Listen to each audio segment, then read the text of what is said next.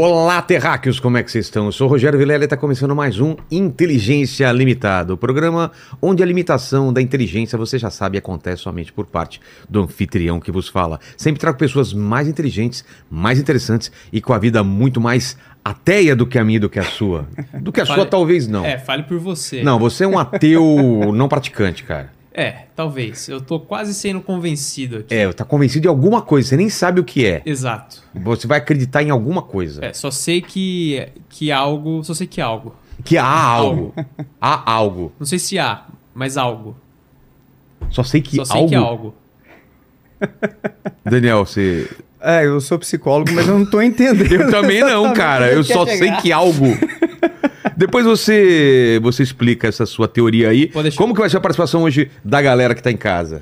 Galera, é o seguinte, as regras já estão fixadas aí no nosso chat. Você pode mandar aí sua pergunta, o seu comentário aí pelo superchat que a gente vai ler aqui no final, tá certo? As melhores, que a gente né? lê As as melhores. melhores, exatamente. Não vai mandar aí um ah, manda um abraço. manda um salve pra não sei onde. É, é. manda um salve pra, pro peixe da minha tia de Manaus. Aí é meio complicado também, né? É, faça perguntas, façam perguntas. Exato, questionamentos. Porque hoje, hoje haverá questionamentos aqui. É, hoje haverá, hein? Hoje Hein? será. Ó, geralmente vocês tentam me converter aqui. Hoje vai ser o Será contrário. que hoje a gente vai conseguir te desconverter?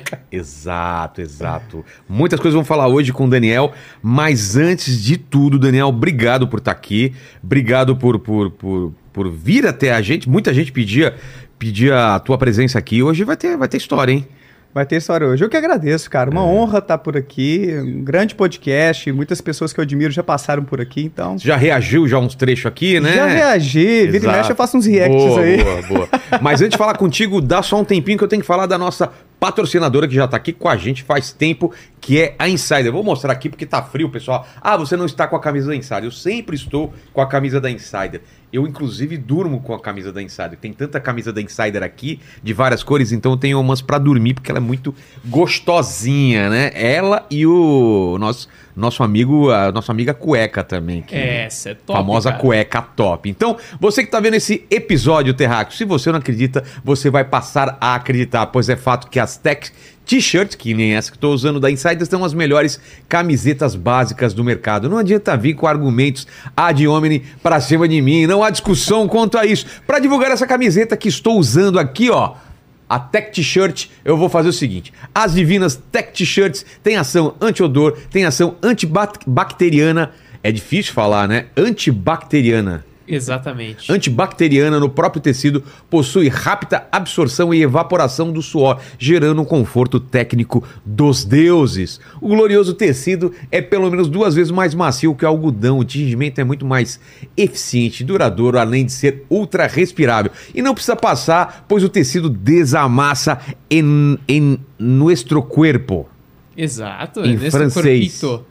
É nesse é, corpe. E de tecopé. Exato. E você que é um fiel terráqueo do Inteligência Limitada, claro que vai ganhar um desconto, não é, Paquito? Logicamente. É tem- aquele esquema lá? Exato. No site da esquema. Insider ainda tá rolando então o kit de Tech T-shirt para você aproveitar com 12% de desconto utilizando meu cupom, meu cupom Inteligência 12, não é isso? Exatamente. Como que é o esquema? Ó, é o seguinte, você vai escanear o QR Code aí na tela ou entrar pelo link que tá na descrição. Exato. E aí, na E hora vai que- direto. Exato, aí você vai direto lá e na hora que você for fechar a sua compra, você coloca o seu cu- o cupom. Inteligência cupom, né? 12. Nosso cupom, seu cupom, nosso é, cupom. nosso cupom. É, que tá escrito aí na tela pra você não esquecer também, tá escrito aí na descrição, é Inteligência 12, e aí você ganha 12% de desconto na loja inteira. Como que é fechou? desconto em japonês, cara? É, deixando, estou. Cara, nem parece japonês isso, velho. Você nem se É porque esforçou. você não sabe fazer, falar japonês, pô. Você falou no Pro, pro japonês, pro nativo Raiz. lá, o cara que é raiz, japonês, cara.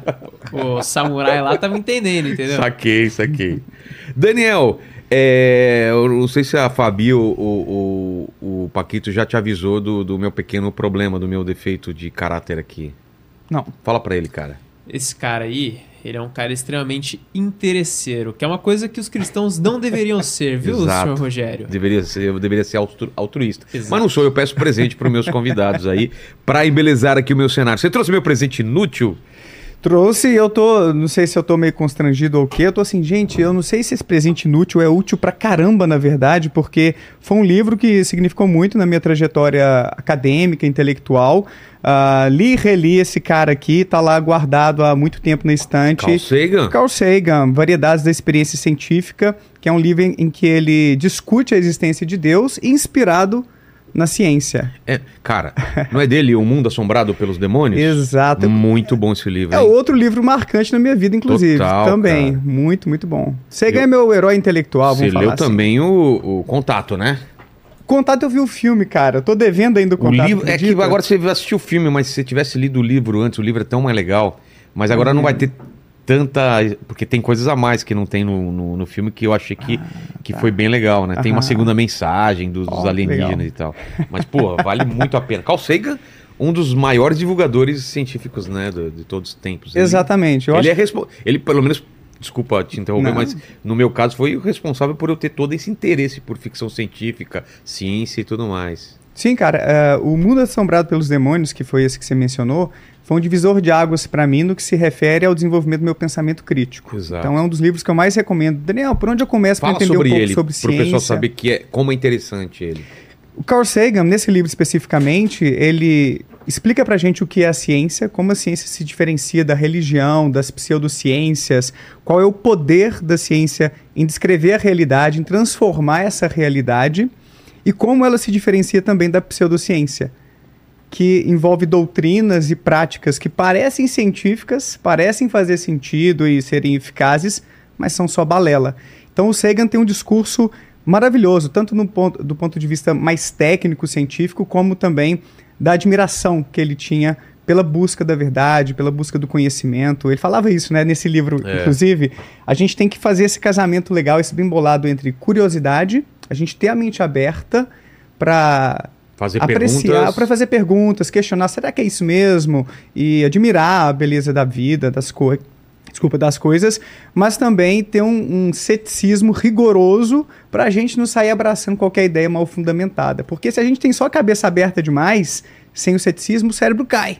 a gente tem que ter a cabeça aberta, mas não tão aberta a ponto de o cérebro cair. É uma Exato. frase que ele É articula mesmo? assim, que esse ceticismo é justamente um freio que a gente tem de para ponderar, para avaliar criticamente as alegações que as pessoas fazem sobre diversas coisas que existem no mundo. Então, para a gente não cair na lábia dos charlatões, dos líderes religiosos que vão muitas vezes explorar a gente financeiramente, psicologicamente, a gente tem que ficar ligado a ter esse pensamento crítico, né, para avaliar quando aquela pessoa está agindo de boa fé ou quando pode ser alguém que está levando a gente para a fossa junto. Mas esse livro especificamente dele aí, Vilela, que eu te trouxe, ele foi importante na minha trajetória no sentido de que eu estava bem desacreditado durante o meu doutorado porque nenhum orientador queria me assumir como orientando porque Por eu estudei espiritualidade e saúde mental no meu doutorado Ah, é? em neurociências.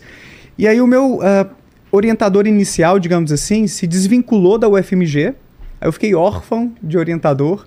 E ninguém queria assumir a bucha, né? Como assim esse cara quer falar sobre espiritualidade, ateísmo, saúde mental? Então ninguém estava querendo encarar. Eu comecei a ficar meio desacreditado até no meu projeto. Será que eu estou querendo mexer com uma coisa que, que é muito espinhosa e é, sei lá, meio frouxa?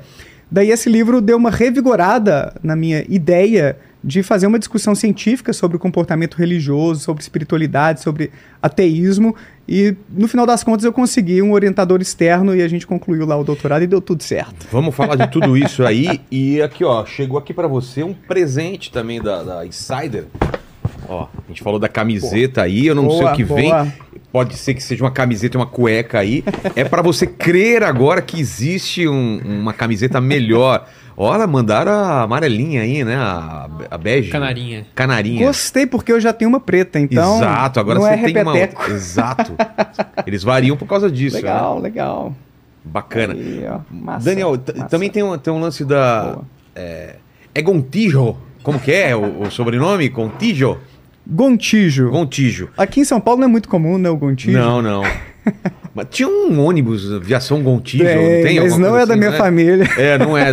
Pô, que pena, cara. Já ia pedir. Que eu já peguei muito esse ônibus. É, naquele livro lá do Mundo Assombrado pelos Demônios, tinha uma coisa muito interessante que o Carl Sagan colocava, que era o seguinte, cara.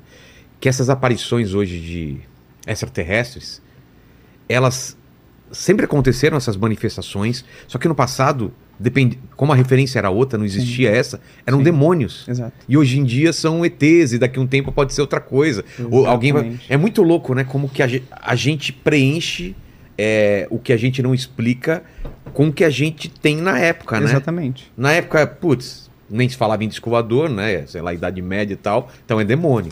Hoje em Não. dia, um começa a falar é ET, outro também fala. Essa, essa coisa, o que, que é? É uma, é uma, é uma, é a mente da gente tentando preencher esses vazios? A gente tem uma intolerância praticamente natural à incerteza, à dúvida. Então, o nosso Faz cérebro. mal pra gente. Nosso cérebro basicamente foi programado para desenvolver crenças. É uma máquina de crenças. O, o Michael Shermer É. coloca dessa maneira. Então, o tempo inteiro a gente está tentando atribuir significado ao que está acontecendo ao redor da gente. Porque isso orienta o nosso comportamento para a gente se adaptar. Quando a gente está diante de uma coisa que a gente não consegue explicar, o bicho pega. Bate ansiedade, uma angústia. Por que não está chovendo É. há tanto tempo? Por que, que teve o negócio que o sol escureceu, que é um eclipse, né? Que que é Que isso, que é isso, cara? E aí, de madrugada, de repente, você acorda e se vê paralisado na cama, É. não consegue se mexer, e aquilo é terrível, e de repente você ouve alguma coisa, parece um demônio, um demônio, inclusive, sentado sobre o seu peito. Pô, isso aqui só pode ser aquilo que eu ouço lá do pastor É. ou do padre. É um demônio me visitando, ou o próprio Satanás. Inclusive, esse tipo de experiência, que é a paralisia do sono, depois que começaram a falar. Já tive. Eu também já tive. É desesperador, não é? É demais. Você não consegue mexer o corpo, velho. Nossa. Exato. Eu tive, inclusive, durante meditação e tive experiência de sair do corpo. Depois eu te conto. Tá?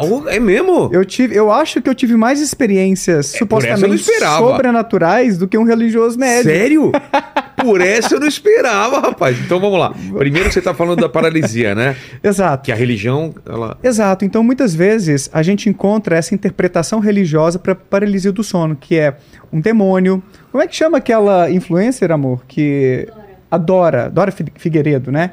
Ah, sei, sei. ela sei. contou uma história no Twitter há uns meses, até fiz um react aí. Como um, que, que, que ela, que, que ela teve uma experiência de acordar no meio da noite e ver como se fosse um espírito ali. E aí ela ficou meio assustada, de repente sumiu, ela foi andando pela casa assim e não conseguiu explicar algumas coisas na casa, não me lembro com tantos Tá. detalhes mais, mas eu fiz até um vídeo a respeito disso.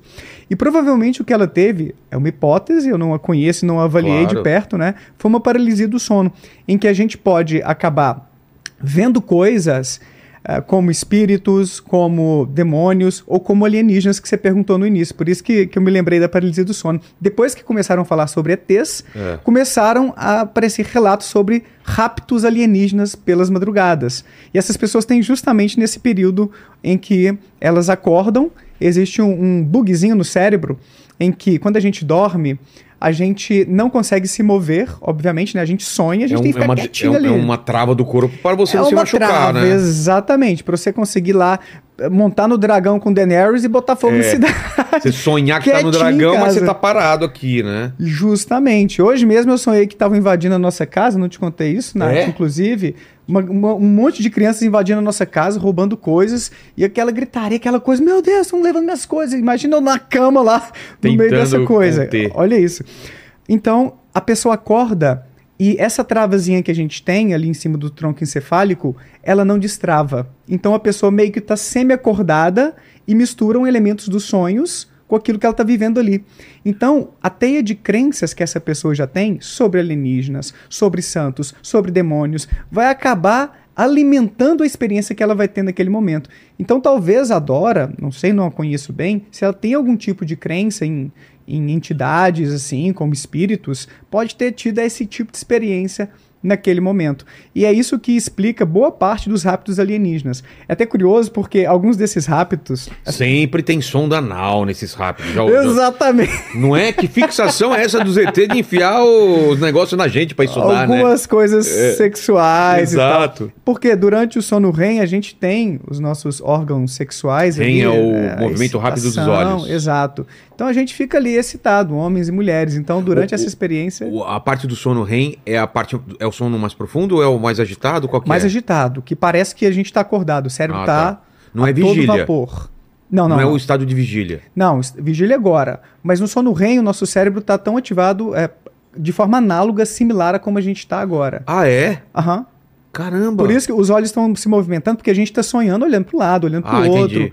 Exato. Olha Então a gente está sonhando e aquilo que a gente sonha pode acabar contaminando aquela experiência nossa de estar deitado ali. E Entendi. aí eu vejo um espírito, eu vejo um demônio e por aí vai. Isso alimenta o imaginário popular. Claro. A, a religião, os mitos, têm essa função de dar respostas a essas questões que a gente não consegue encontrar de outra maneira. E não é um problema isso. Eu acho que daqui a pouco a gente pode até abordar esse tema. Tá. O problema maior da crença religiosa é quando ela acaba fundamentando o preconceito, Também acho. interferindo na política e por É, aí vai. Eu também acho. Eu, acho não que- sou um ateu antirreligioso, queria só deixar Eu isso acho que- claro no início. que tem, tem inúmeras coisas que a religião faz bem ao ser humano, mas ela não pode ultrapassar realmente esse Exato. limite de ser usada, como foi em muitos momentos da, da humanidade, para matar, para censurar ou para para ser preconceituoso. Mas Exato. vamos voltar no tempo, é, Daniel, é o seguinte. Eu falei com, eu tava falando com o Pondé ontem aqui. Uhum. Eu li em algum lugar e eu acredito nisso também, que se a gente tivesse um reset da civilização hoje, guerra nuclear, perdemos toda toda a história, foi soterrada, não temos e nasce uma nova civilização de crianças e tal, vão crescendo, e eles não têm contato com nada que aconteceu. Essa nova civilização que vai acontecer, mesmo que não, não tenha nenhuma lembrança ou, ou documentação do que aconteceu, ela vai desenvolver uma religião. Parece que faz parte do ser humano ter essa coisa do sobrenatural que a gente está falando. Você concorda com isso? Provável. Não é? É Por quê, provável. cara? É uma lacuna da gente, é uma forma de a gente se sentir mais seguro, como você falou, de explicar coisas que a gente não, não pode.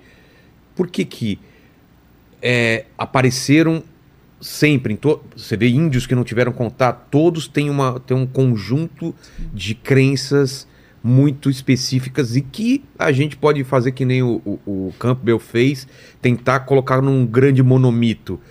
Muitas coisas são parecidas, né? A, a mulher, a, a, a coisa da, da, da mãe terra, aquela figura da, da, da é, é, fértil né? relacionado a, a plan- plantio, ou a ideia do, do, do, do Deus, que às vezes para algumas é, é, culturas ele é bravo, ele é só bom em outras. Então, por que que acontece isso, cara? Eu acho fascinante, Sim, assim. é. sim. Eu acho que o pontapé inicial é isso que eu estava mencionando.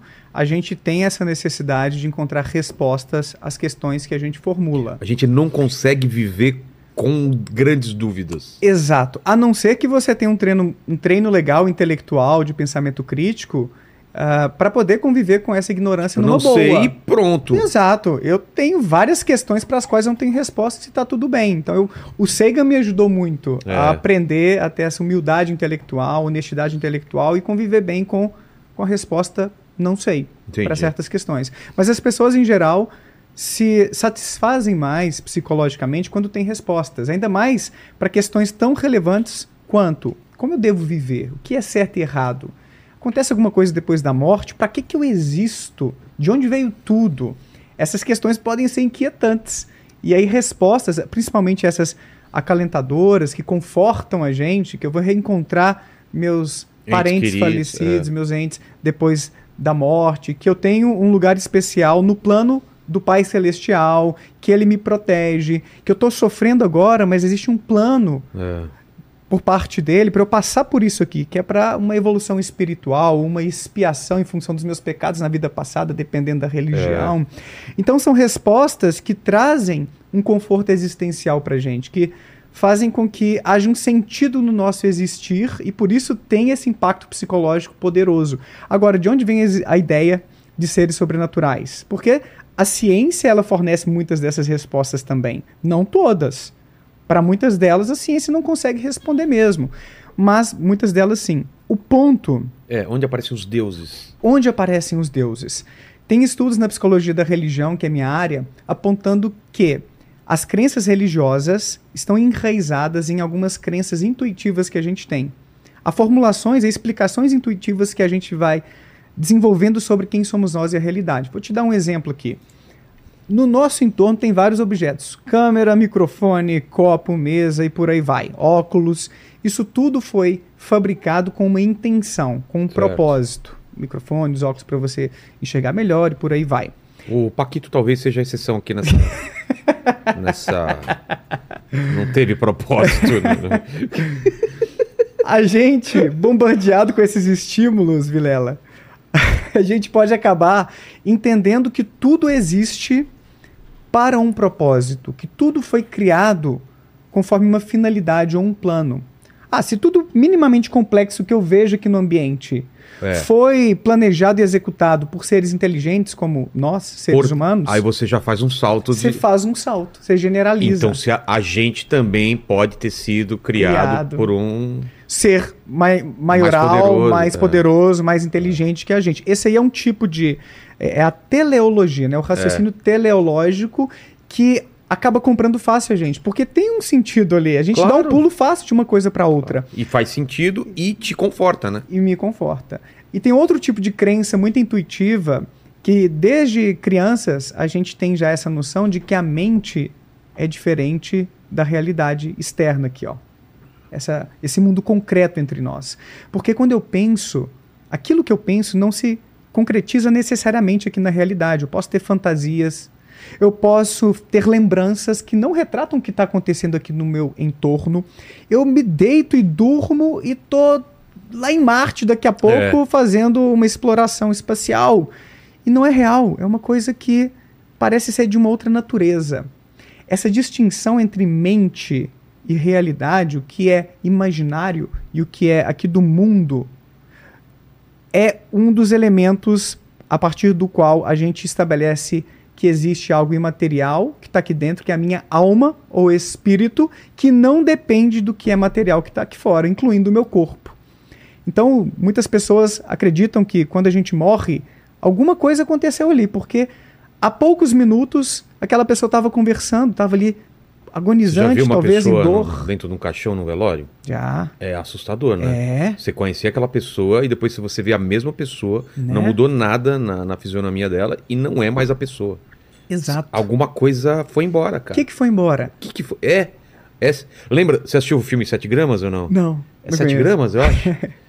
que era uma teoria, né? Que, que a alma pesava 7 gramas. Porque Certo. quando pesava uma pessoa é, antes de morrer e depois de morrer, sumia 7 gramas. Mas sabe a explicação disso? Não, não, né? mas é. Tá. é- não, Uhum. isso é, já provaram que não tem nada a ver, entendeu? Uhum, Mas qual que é a uhum. explicação? Eu não lembro. É que a pessoa, quando a gente morre, a gente acaba eliminando gases, suor. Ah, sim, então. é, provavelmente foi essa daí. É. Mas eu achei interessante essa, essa coisa da alma pesar, né? Aham. Mas pois é isso, se né? é imaterial, como é que tem peso, né? Já começa a ficar meio complicada a É, mas questão. é, é estranho, né? O que que, o que que dá esse sopro de vida na gente, né? É. Então, assim, imagina só nossos antepassados É. lidando com a questão da morte, tendo essa ideia intuitiva de que a nossa mente tem uma natureza diferente do nosso corpo, do que está aqui no nosso entorno. Tem estudos na psicologia da religião, então, para responder essa questão, sinalizando justamente que quanto mais as pessoas diferenciam mente e corpo, não, minha mente é uma coisa que não é exatamente corpórea, não é material, mas elas acreditam em seres sobrenaturais. Quanto mais elas diferenciam, Exato. É- em Por- que momento será que aconteceu isso na nossa história? Porque ah, eu acredito que Imagina, desde... os caras estavam na caverna lá e tal. Eu acho que uma das coisas que bugou a cabeça do pessoal, que levou para, que leva sempre pra religião, é quando ele vê o, o cara que tava do lado dele morto. E aí Uhum. aquele cara começa a apodrecer. Sim. E aí ele, não sei quando que acontece a ideia de enterrar, de ter um ritual para aquilo lá. Que eu acho que isso demonstra que há uma crença, né? Quando se enterra um morto e faz algum tipo de ritual, né? Muitos arqueólogos encontram elementos em torno desses rituais, de, de, ah, esses registros arqueológicos, não É, sei qual o termo melhor. né? pessoas, né? Exato. é, com... E são interpretados como tendo essa referência a uma vida após a morte, alguma coisa assim. Mas não é minha área arqueologia, Tá. não vou me arriscar demais, tá, Vilela? Tá. O ponto é que essa, Essa nossa intuição é. de que a mente ela é substancialmente diferente do corpo, ela é um pré-requisito para você aceitar facilmente a ideia de que espíritos existem. São simplesmente mentes desincorporadas. Ah, Deus é uma mente, é uma consciência que não tem um corpo físico, material, só que é uma mente com superpoderes entendi. com o poder de criar tudo, de intervir sobre a criação, de se comunicar com a gente eventualmente. Deus entende bem, inclusive, o nosso bom português, o inglês e outras línguas. Ah, aí entra um princípio que ah, eu acho que o Hitchens, no seu livro Deus Não É Grande, sintetizou muito bem e que na psicologia da religião a gente tem feito estudos encontrando evidências sobre a ideia de que nós criamos os deuses à nossa imagem e semelhança. É, e não o contrário. Tem essa conversa, né? Deus criou a gente ou a gente criou Deus, né? Exato. Todos, né? Eu não sei se você é cristão, que o Paquito sou. falou aí, mas todos acabam rejeitando os deuses dos outros. É. E entendendo que eles foram criações, que foram ideias que eles viajaram na maionese. Mas quem nasce em outra cultura pensa mesmo do cristianismo. Exato. Então a ideia é que o ateu acaba entendendo que ninguém se salva dessa, que na verdade toda noção sobre a existência de uma divindade ela é falsa. Ela aí a partir da psicologia da religião a gente traz essa contribuição. A gente tem evidências de que a partir dessas intuições, da forma mesmo como a nossa mente funciona, a gente foi forjando essa ideia de que existe um Deus, de que existem vários espíritos, demônios e assim por diante. Tem estudos hoje em dia, inclusive, em neuropsicologia mostrando isso. Quando a gente faz uma oração a Deus, ativam-se as mesmas áreas no nosso cérebro que estão ativas quando a gente conversa com alguém. Ah, é? Os participantes, quando questionados depois nesse experimento, nesse estudo, falaram que tratam Deus, lidam com Deus como se ele fosse uma pessoa. Então eu acho que é até importante delimitar o que eu estou chamando de Deus aqui, Vilela, porque algumas pessoas têm uma noção muito abstrata de Deus, é uma energia e tudo. Mas normalmente nesses debates ou, ou nesse tipo de discussão, na minha área da psicologia da religião, a gente entende que Deus e outros seres espir- espirituais são seres pessoais. Eles têm uma mente, eles pensam, eles amam, eles se arrependem, igual o Deus do Antigo Testamento. Sei. Então eles são bastante antropomórficos, têm características bem humanizadas. De forma que, em um outro estudo, só para complementar, para pegar bem o ponto que eu estou, enfim, tentando descrever aqui, eles verificaram que os participantes que mudaram de ideia a respeito do que eles pensam, por exemplo, sobre a união homoafetiva, né, a união estável, ali, a união eh, em cartório, né, o casamento e tudo, durante o experimento, eles acabam atribuindo essa mudança de pensamento ao próprio Deus. Ou seja, eu cheguei aqui no experimento ah, e me pergunto, né, Daniel, você é a favor ou contra, ou em que medida você é a favor do casamento entre pessoas do mesmo sexo ou mesmo gênero? Tá. Então, suponhamos que eu falasse assim: ah, eu concordo numa escala de, de 0 a, a 10, 8. Eu de verdade concordo 10, tá? Mas assim, enfim, no, no cenário Tá. hipotético. Eu vou ser exposto agora a argumentos de pessoas que são contra a união homoafetiva. Então eu sou exposto a esses argumentos e tudo, de forma que no final do experimento eu tenho uma leve mudança nessa minha percepção sobre o assunto. Então, em vez de 8, digamos que eu Baixo diminui para seis. 6, Tá. supondo, né? Ou vice-versa, eu era 6 passei para 8, eu era 8 passei para 10. Então depende de cada grupo de participantes, para ver se eles iam ouvir argumentos contra ou a favor. E eles também eram questionados no início o que eles acreditam que Deus pensa sobre o assunto. Hum. E eles atribuem uma concordância ou discordância muito similar a si próprios no início do experimento e no final do experimento isso é, é similar, se repete. Se eu tive um aumento da concordância, eu passo a imaginar que Deus também aumentou a concordância dele. Ah. Isso aqui é uma evidência experimental de que a gente atribui a Deus as nossas próprias crenças. A gente projeta nesses seres aquilo que a gente passa a acreditar. A Nath é cristã, minha esposa. A mãe dela também. E é pastora, inclusive. Minha sogra é pastora. Olha só. e tá tudo bem? Tudo bem. Tá tudo bem. Então tá bom. E o ponto é que, à medida que a gente conversou, a gente nunca teve grandes problemas em função da diferença religiosa. Tampouco eu com minha sogra, Tem com meu filhos? sogro. A gente não. Mas se tivesse filho, vocês já discutiram sobre isso? Já. E aí, seria como? A gente não chegou no acordo. Chegou uma época, Chegou? mas eu tenho Vai ser dúvidas. batizado, não vai? Eu não importo ah, se meu filho tiver algum tipo de educação cristã. Eu não sou um cara, como eu te falei no início, né, intolerante, antirreligioso. Não é essa a minha questão. Mas eu sou contra crenças e práticas religiosas que produzem sofrimento. Sim. Então a Nath, eu acho que ela não se importa de eu comentar, ela ainda tem resquícios de crença em inferno, crença em demônios, de forma que ela às vezes ainda tem um pouco de medo em algumas situações. Eu acho um Tamo tipo junto. Aí. Tamo junto. Eu acho muito triste esse tipo de coisa. Fala baixo, vai que o demônio tá escutando. Ele- eu acho que o demônio assiste esse podcast, hein? Não é? Às vezes ele se manifesta aqui, apaga a luz. Eu acho que o demônio, ele tem alguma coisa contra o jacaré banguela especificamente. É verdade, cara. Toda vez que vem o Rodrigo aqui no Jacaré Banguela, cai a, cai a luz, dá algum. algum chabu cara, aqui, cara. não tinha pensado nisso, velho. É, velho, o demônio tá no pé dele, mano. Aliás, tem o, tem o momento Jacaré Banguela. Toca aí, por favor. Bora. Aí, pronto.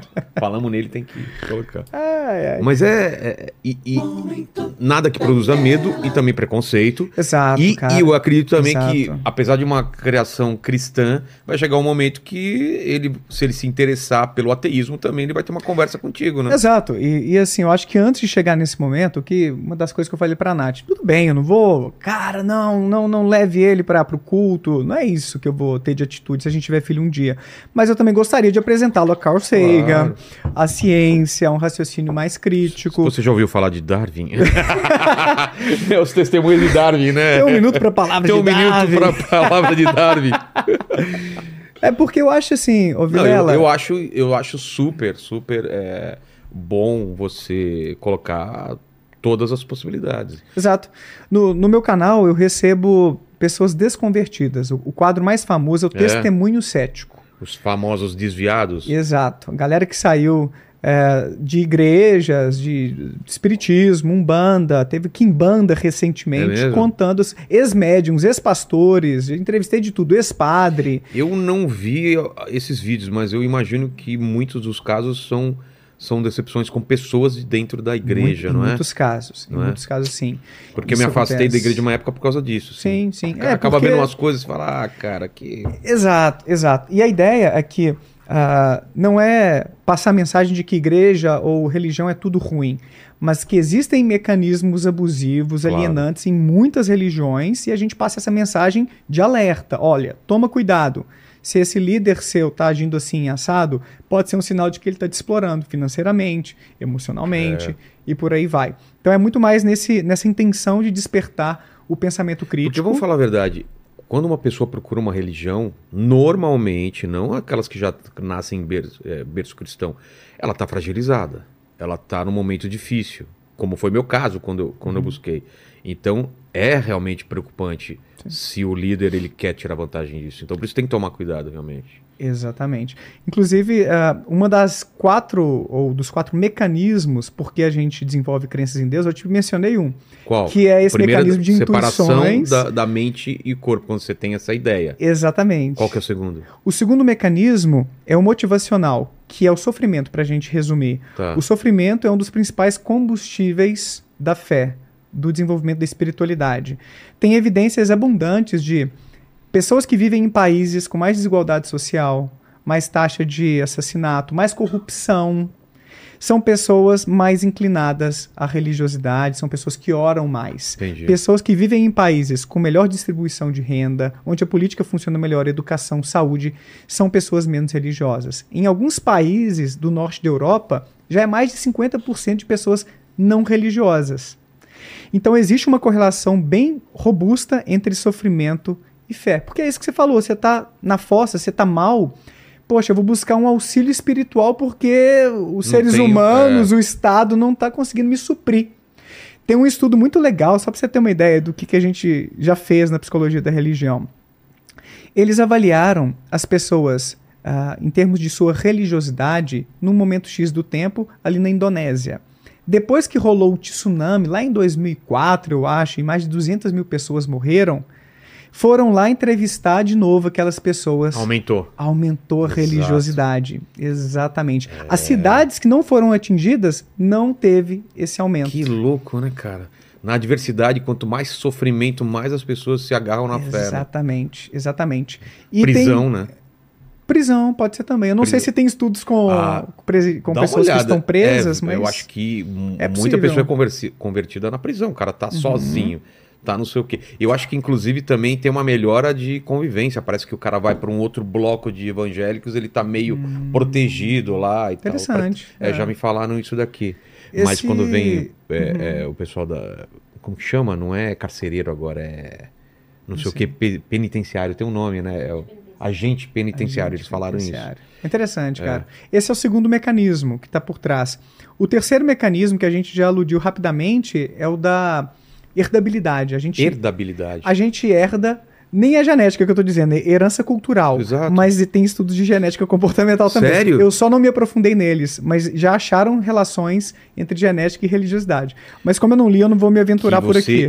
Assim como tem, você pode ser geneticamente mais propenso à bebida, pode ser também a religião. Exato. Concordo. Tem diferenças entre homens e mulheres, depois eu posso falar sobre isso. Pô, legal. É, Tá. Mas a- a- o Eu mecanismo. sei as diferenças entre homem e mulher, tá? Mas. Não nesse tá, sentido. tá, tá bom. É porque ele falou uma coisa assim: tem diferença entre homem e mulher. Eu falei, tá, eu sei. Fala, Paquito.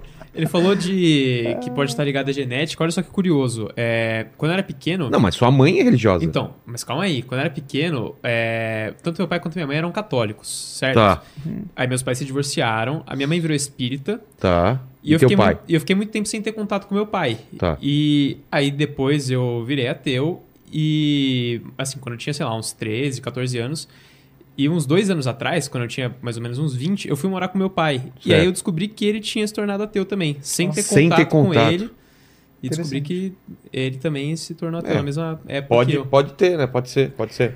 Ah, e pode ser também em função de um contato reduzido com pessoas que são patentemente, fortemente religiosas, que entra nessa, nessa questão ah, mais social. Talvez o Tá. afastamento do seu pai e da sua mãe, por exemplo, eles se divorciaram, você disse? Isso, talvez, isso. talvez a relação de ambos tivesse uma, uma- um fortalecimento mútuo ali dessa É. fé, não sei. Bom, Mas ah, pode ser, o pode ser. ponto é que é, é um fator muito decisivo para determinar a nossa crença em Deus e a qual religião a gente vai pertencer, o quanto a gente foi doutrinado naquela fé. É muito mais comum que filhos de espíritas se tornem espíritas, filhos de católicos se tornem católicos, como eu fui até 15 anos, filhos de muçulmanos e budistas se tornem muçulmanos e budistas. Então a gente é doutrinado, que nem é no sentido pejorativo, a gente Não, é que nem é time também. exposto, É que exato, nem time. time de futebol. A probabilidade de teu filho seguir o teu time é muito grande. No meu caso, por exemplo, Exato. meu filho só tem uma opção, que é ser corintiano. Sim. Ele, se ele não for corintiano, ele não é mais meu filho. Ele- Sou deserda. É, é óbvio, ele pode escolher a religião que ele quiser, a ideologia que ele quiser. Agora, o time, meu amigo, não tem como, cara. Não tem como. A gente tem que ir no estádio junto. Entendeu? Mas tem a ver. Mas com- essa herança cultural é muito forte. Tem um estudo muito legal que foi feito em Madagascar, em que as crianças de uma Ilha, religião. ilha do Amor, Madagascar. Ilha, ilha do. Essa eu não conheço, não. Não, conhece? Não. Pô, cara, tocou pra caramba. A Fabi deve conhecer, não conhece, não, Fabi? Não! Nossa, como eu sou velho. Tá. Mas as crianças só são expostas à religião da- daquele povo a partir dos 12 anos de idade. Lá em Madagascar. Exato. Porque não sei se é em é- toda a ilha ou se é uma, uma É- é religião um mais je- local. Eles não expõem, eles não, não iniciam Não iniciam. antes Talvez dos 12 por anos. não terem maturidade para entender os Pode ser. conceitos e tal. É Uma hipótese, eu não me lembro assim da justificativa. O fato é que, antes dos 12 anos, quando questionadas sobre o que acontece depois da morte, elas não atribuem que aquele morto, aquele falecido, vai ter estados mentais de fome, de saudade, Sei. de pensamento, de amor. Elas entendem que acabou para aquela pessoa. Ela não existe mais do ponto de vista psicológico, como um espírito pensante, um ser imaterial. Entendi. Depois dos 12 anos, aqueles adolescentinhos já começam a atribuir estados mentais ao morto. Não, ele ainda sente saudade da gente, ele ainda pensa, Ah. porque elas foram iniciadas na religião. Então tem evidências de várias frentes de que essa socialização é fundamental para o desenvolvimento da crença em Deus e obviamente a geografia conta muito. Onde você nasceu? Por É. isso que a maioria dos brasileiros é cristã, porque a gente tem o cristianismo como a religião mais forte por aqui. Quem é muçulmano, quem é budista, quem é hinduísta, olha para as crenças cristãs com estranheza. É. Tal como Total, total. o povo brasileiro também olha. Que isso? Eles acreditam em vários deuses. Que É. maluquice é essa, né? Eles também olham pra gente. Eles acreditam que o próprio Deus esteve aqui encarnado, perambulando na Palestina do século I, foi crucificado, ressuscitou e aquele lero-lero, né? Eles vão pensar alguma coisa assim. Então é uma coisa muito cultural e a gente se habitua, a gente se acostuma. E tá tudo bem. Eu falo isso do ponto de vista mais técnico da coisa. Não tô dizendo que é maluquice, não. É compreensível isso. E as religiões ou cultos que são baseados em, em substâncias que alteram a, a, a, a mente, né? A, a percepção da realidade. Que é uma coisa que xamani, é xamanística, né? Tem aqui o Santo Daime que até tomei já é, uma vez e tal. E aí, o que, que, que, que você pensa sobre isso? Eu não estudei tanto esse tipo de religião. A gente vai até ter um curso agora no Instituto Ponto Azul, é, que eu fundei no início do ano. É uma escola de pensamento É isso que eu falar, o que, que é o Instituto Ponto o Instituto Ponto Azul é, é uma iniciativa Por causa do, do Sagan também? inspirada em Carl Sagan. O por pálido ponto do azul? pálido ponto azul, que é o planetinha Terra. Por que, que ele falou isso? Foi quando a Voyager eh, foto- fotografou, é isso? Exatamente. Ah, A Voyager saindo lá depois de Saturno, se não me falha a memória, ah, viraram ela para fotografar. Na verdade, depois de Netuno, do último planeta. ele pediu, né? Pediu, viraram ela para fotografar a Terra bem de longe, só apareceu um pálido ponto azul ali na fotografia. E deu a, a, no- a dimensão do que é. Cara, e ele faz uma reflexão maravilhosa nesse livro sobre quem somos nós, naquele pontinho ali diminuto no sistema solar, um dos bilhões e bilhões de sistemas que existem em bilhões e bilhões de galáxias. E toda a nossa dor, as conquistas humanas, o ciúme, o amor, É. tá tudo aqui nesse pontinho, cara. Putz, é mesmo, esse texto é muito bom. É, é maravilhoso, né? Ele até fala nesse livro que, que eu deixei com você que, caramba, eu olho para esses deuses dessas religiões e, e parecem deuses muito pequeninos diante da imensidão desse universo. Na verdade, nem é um deus deste planeta como um todo. Você olha assim, parece que é um deus daquele povo específico ali da, do Oriente Médio, por exemplo, preocupado com eles, e não com as Américas. Esses deuses sempre têm uma visão condicionada, determinada pelo conhecimento da época, né? É bem É. curioso isso. Aquela visão, inclusive, acho que eu vou mudar de assunto aqui, depois se você quiser a gente conclui e Claro, depois claro. eu volto nisso, mas ah, eu fiz um vídeo recentemente ah, fazendo um react ao, ao Valadão. Sei, sei. Tá dando uma polêmica aí, um né? bafafá, quê? exatamente, Que que sobre ah, Deus odeia o orgulho. Ele teve, ah, colocou estampado lá assim. Deus odeia o orgulho? Ele falou isso? Por, exato. Por quê? A gente tá no mês do orgulho LGBT. Ah, por causa do... do... Tá, entendi. Exato. Então ele colocou. Nossa, é, como eu nem fiz a relação. É, e aí deu uma bafafá e tal, e, e muitas pessoas que me seguem no canal e, enfim, nas redes sociais me pediram pra fazer um react, pra falar a respeito. Aí eu improvisei rapidinho lá, coloquei um trechinho do culto dele, li uma matéria que discutia um pouco a questão. Eu acho que esse é o ponto, sabe, Vilela? A questão de não é, não é um problema você ter uma religião, você acreditar em Deus. É quando você se baseia em crenças que se aplicavam a um povo da antiguidade que tinha valores e expectativas e um conhecimento de mundo da antiguidade. E você exporta isso para cá e aplica isso como se estivesse valendo. Mesma coisa, como se é, fosse uma ideia imutável que não dá pra gente revisar. Então você exporta de lá o quê? LGBTfobia. É é uma frase um pouco forte, mas algumas pessoas já colocaram isso, eu já fiz vídeos falando sobre isso, mas se você acredita que Deus odeia, abomina, é um termo que está lá no Antigo Testamento e que o pastor Valadão falou isso também, que Deus abomina a homossexualidade ou qualquer orientação sexual que não é a heterossexual, você está falando de um Deus LGBTfóbico. É. Saca? É um Deus que não é tão inclusivo assim, não é tão amoroso Cara, não- assim. E não, e não faz sentido nem no- nos evangelhos, né? Pois é, cara. Porque na época o pessoal tava apedrejando uma prostituta e Jesus foi lá e falou: "Pe- Peraí, cara, que, que negócio é esse? Exatamente. É a mesma coisa que seria com, com um gay, qualquer coisa que tivesse acontecendo. Eu tenho certeza que Jesus falou: "Ô, vocês estão maluco?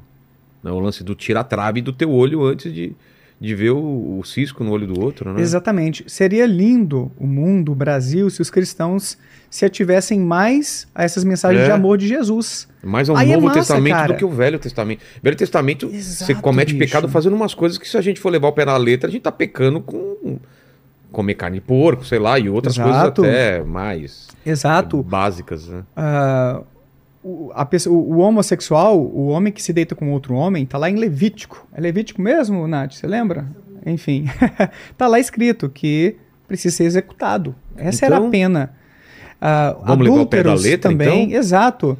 Se um homem vai lá e, eu não sei se a gente pode usar a palavra, mas estupra a, a- a sua filha, esse homem, se ele pagar lá não sei quantas mulher- moedas de prata, ele tem o direito de se casar com sua filha. Nossa. Olha esse tipo de coisa. Não Então, dá, cara. Exatamente. Aí chega um pastor mais desconstruído, que eu gosto, inclusive, já foi no meu canal, que é o Ed Renekiewicz, que é o pastor que a Nath acompanha, inclusive.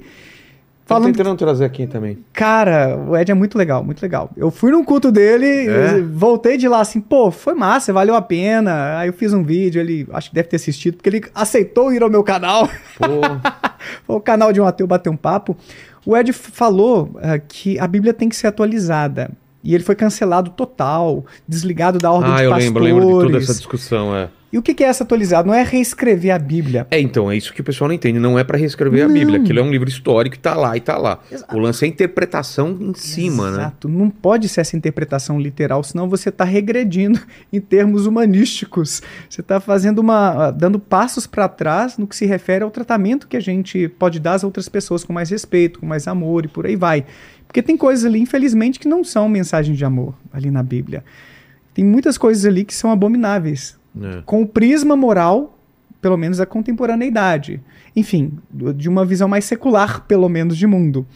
E aí o Ed traz essa mensagem, ele fez uma reflexão muito legal, sabe, nesse papo que a gente teve no meu canal. Imagina, Vilela, você tem filhos, não? Tenho, cinco anos. Tem um filho de 5 anos. Imagina que seu filho, ele faça uma coisa muito errada na escola. Coisa muito errada. Tenta imaginar alguma coisa muito errada que você se decepcionaria muito com ele. Tá. Você acha que seria justo você aceitar ou você mesmo colocar seu filho num castigo dentro de um forno, ligar, deixar ele rangendo os dentes ali em sofrimento? E assim, não por uma hora ou alguns dias, mas talvez para eternidade. Você faria isso com o filho seu? Você permitiria que a escola fizesse isso com seu filho? Claro que não. Claro que não. Pois é nesse Deus que muitos cristãos acreditam. É num Deus que é conivente, no mínimo conivente, né? Se ele não é o, o- quem manda, ele pelo menos aceita que esses que não o aceitarem como seu salvador, né? Se Deus for Jesus, vão passar o resto da sua vida num sofrimento, num ranger de dentes no inferno. Não parece justo. Cadê aquele amor transbordante de Deus nesse momento? Até porque, voltando àquele ponto que eu estava falando antes da herança cultural, cara, ninguém escolhe ser ateu. Ninguém escolhe ser muçulmano, budista, tampouco cristão. A gente é condicionado. São as circunstâncias sociais, em grande medida, que determinam para qual religião a gente vai ou se a gente vai se desconverter, se tornar ateu. Não é. Ninguém, num instalar de dedos, passa a acreditar que a Terra é plana, que a gente está numa simulação computadorizada. Não é assim que funciona a crença e a descrença. São construções de experiências de vida que a gente tem. Então seria justo um Deus permitir, ou ele mesmo, executar esse tipo de castigo, a destruição eterna que seja na visão das testemunhas de Jeová, para dar mais um exemplo, porque essa galerinha aqui, ou seja, a maior parte da humanidade, né, que os cristãos não são a maioria da, da humanidade, é a religião mais prevalente, com É. uns 2 bilhões. Mas 2 bilhões não é a maioria de 8 bilhões de habitantes deste pálido ponto azul. Exato. Não é. Imagina só condenar a maior parte dos seres humanos a um castigo eterno porque não foram expostos aos ensinamentos desde a criança para aprender a crer em Jesus como seu Salvador. Não me parece justo isso. É o mesmo que você condenar a maioria da humanidade porque não desenvolveu o inglês como língua nativa. Não me parece justo isso. Condenar as pessoas a um castigo eterno por sua orientação sexual, que elas também não escolheram, que tem muitos fatores genéticos, biológicos envol- concordo envolvidos ali. Então, essa visão. o- outro dia eu soltei essa frase, o pessoal ah, criticou bastante, mas outros né, falaram: ah, faz sentido, mas. Não que eu seja comunista, e não que eu tenha alguma coisa contra, até porque a minha esposa é, mas o esquema de salvação do cristianismo é tão injusto quanto o esquema de enriquecimento do capitalismo. As oportunidades que a gente tem para desenvolver ah, a crença no cristianismo são diferentes conforme onde a gente nasce, Claro. em qual família a gente nasce. Então, para mim, se o esquema é esse mesmo que eles apregoam por aí, que você tem que aceitar Jesus no seu coração para você ter esse lugar garantido no céu, para você ser salvo, cara, que, que sistema injusto. Porque nem todo mundo tem acesso a ele. Nem todo mundo tem acesso. Mesmo tendo acesso, Vilela, você nasceu ouvindo sobre budismo, islamismo, hinduísmo, e aí alguém chega falando de cristianismo pra você. Que religião de malucos? Porque você já foi condicionado a pensar de uma outra forma. Você não teve a mesma oportunidade. Você não teve as mesmas circunstâncias para aprender a acreditar naquilo. Então eu vejo como um sistema totalmente injusto. Para mim, se Deus existir, e eu abro a possibilidade, eu não sou um ateu convicto 100%, 99. Mas se existir e for realmente bom, É mesmo? É 99%? 99. Tem 1% Tem um aí. porcentinho, Tá. porque vai que. Daqui a pouco Vai eu posso que, falar né? sobre isso. Se ele existir e for realmente bom, eu acredito que não vai haver nada dessa, disso de condenação e coisas do gênero, cara. Sabe que eu tenho uma visão de Deus que já coloquei aqui na frente de pastores e eles falam, ó, Vilela, isso daí é perigoso. Mas é uma visão, acredito em Deus e tal. Uhum. E eu acho que, apesar dele ser todo poderoso, criou as coisas, ele fez regras que ele mesmo não pode mexer, entendeu? Certo. Ele, senão quebraria a regra número um, a diretriz um, que é o livre-arbítrio, entendeu? Então, Certo. criou regras e a gente tá aqui Aham. tem as ferramentas para você ter mais fé, menos fé e mudar a realidade através do teu poder de acreditar. Certo. Mas, cara, a gente tá pela nossa sorte aí, cara. Então Uhum. ele não tem como mexer na parada. E eu não acredito nessa coisa do inferno, é, chamas eternas Sim. e tal. Eu não acredito. Você não acredita num Deus que intervém, então? Não. Não, acredito que ele intervenha, Tá. mas não porque. Ah, estou com. Porque existe. Ele deixou mecanismos. Se você acreditar em Espírito Santo e outras coisas, mecanismos onde você, se fosse um jogo de RPG, você aumentaria a tua, sua sorte. Pode chamar de sorte ou é, chances de dar certo naquilo. Tem gente que vai chamar de poder da mente, poder da fé, mas de toda a minha vida é muito incrível se eu não acreditar nas coisas que eu proferi, que eu acreditei e falei, eu vou conseguir, vai acontecer e elas aconteceram. Sim. É claro que tem a chance do- de ser tudo uma grande coincidência, mas existe algum poder que é sobrenatural, que cada um dá um nome diferente, que afeta a realidade. A minha questão é que não é Deus pessoalmente interferindo, mas é um poder que ele deixou para todo mundo, que pode ser mental, pode ser espiritual, alguma coisa, que a gente tem acesso e, e- e- e- consegue as coisas, entendeu? Mas não é porque ele gosta mais de mim do que de Sim. você, Sim. entendeu? Tomara que você esteja certo. eu, eu- eu brinco assim que. Eu, Tem aquela, não tem aquela história de que é mais prudente você acreditar do que não acreditar? Ah, mas eu tenho a minha, a minha Qual que é esse daí o mesmo? contraponto a isso. é como Já- que, mas como que é essa, essa, a, a essa aposta ideia? de Pascal Isso, isso. é o seguinte: se Isso é você né? acreditar. Escuta essa, Pa- É, Paquito. essa é boa. A aposta de Pascal. Se É. você acreditar em Deus ou em Jesus especificamente como seu Salvador Tá. e você estiver certo, depois da morte, você vai ter uma benção, um presentão eterno e infinito. É. Agora, se não existe nada, tudo bem. Hum, Passou em tu- branco e não aconteceu nada. Agora, se é verdade e você não acreditou e, e morreu, o castigo é eterno, é ruim demais. Então parece fazer sentido Então, que intelectualmente vale a, pena... vale a pena você acreditar, né? É. Não. Qual é o contraponto? É o meu contraponto. Ah, o, o problema é o seguinte: é, a gente não tem garantia nenhuma de que, se Deus existir, ele é esse Deus judaico-cristão. Exato. Esse Mesmo é o primeiro ponto. Exato. Também. E o segundo ponto é que será que valeu a pena, dependendo da religião a qual você é filiado, ela pode proporcionar mais dor do que prazer, né? mais sofrimento do que felicidade. Então, imagine só, a, a primeira entrevista do meu canal que bombou foi de uma ex-testemunha de Jeová. É filósofa, a Bárbara Freitas, foi expulsa de casa com 17 anos Caramba. porque foi desassociada da sua religião. Então os pais e irmã cortaram contato com ela e ela teve que contar com o tio, com o namorado, assim, para, enfim, fazer muita terapia, para se reerguer. E até hoje eu acho que ela sente ainda alguma dor. Pô, você não vê seus pais mais, eles te abandonarem porque você foi desassociada da religião, você não acredita mais naquele Deus. Dependendo da religião em que você tá, cara, eu acredito que pode ser muito pior você acreditar e passar por maus bocados durante a vida e lá no final não tinha nada disso. Não era esse Deus ou não existia Deus algum, saca?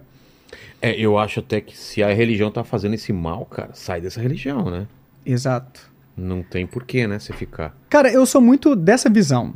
É, o meu ponto é, o, meu, o pessoal Faz bem pra você? Então, É, exatamente. O meu ponto é justamente esse. É, eu não sou teofóbico, pra quem só tá escutando cara. aí e não faz ideia do que eu falei, eu falei com a mulher dele aqui, tá? E ela, e ela falou que sim, né? Senão os caras vão achar que eu sou maluco, né? Tô, fal- tô com falando com quem? Com o espírito aqui do lado? Exatamente. O importante é se você tá feliz e não tá causando dor no outro. É. Velho, o ateísmo não é para todo mundo. O meu canal não é para desconverter geral. Meu canal serve para.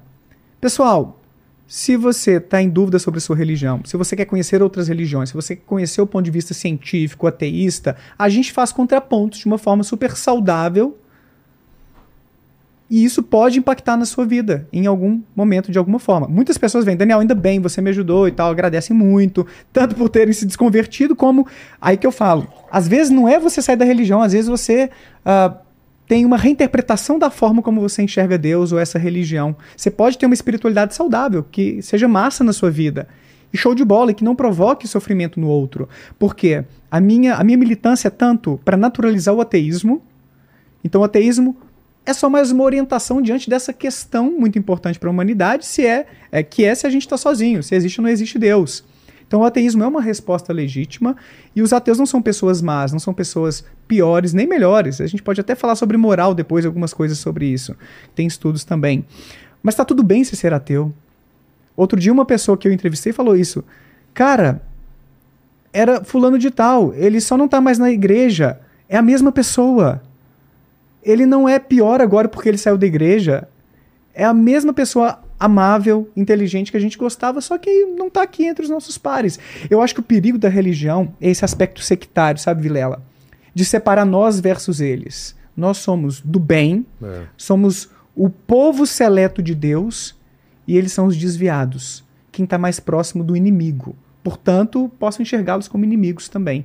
Eu acho que esse é o perigo da religião. Porque, infelizmente, principalmente as religiões de livro, como falam, tem uma base nas escrituras, existe sempre esse perigo de você pegar aqueles versículos que justificam a sua intolerância.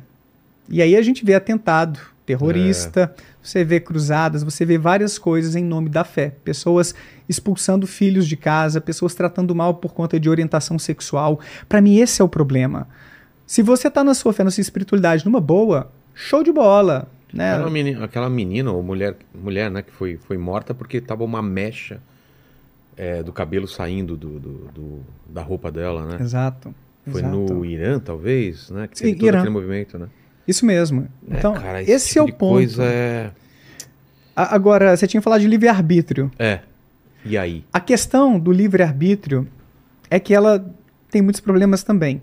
Dois, especificamente. O primeiro ponto é que o livre-arbítrio é usado muitas vezes para poder explicar o mal, porque um dos principais argumentos, ou pelo menos um dos, um dos mais populares, acho que até o Pondé teve aqui ontem, é, tem um vídeo sobre isso que eu assisti há um, há um tempo, eu acho que ele, ele gosta bastante dessa ideia.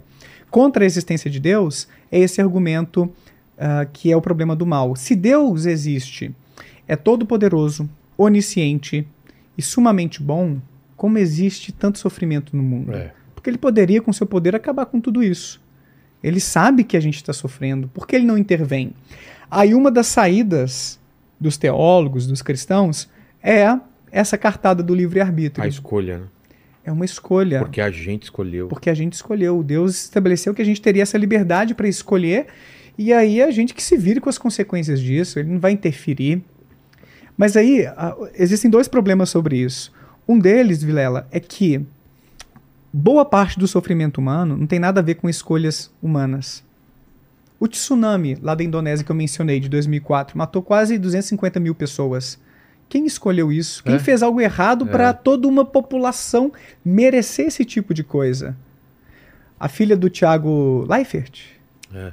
que nasceu, acho que ela desenvolveu câncer logo cedo, né? Cara, o que, que, que, que eles fizeram de errado? O que, que a menininha fez de errado? Para merecer isso. Tem várias coisas que trazem dor, trazem sofrimento, que não são fruto de uma escolha ruim do ser humano. Então é um argumento limitado por esse ponto.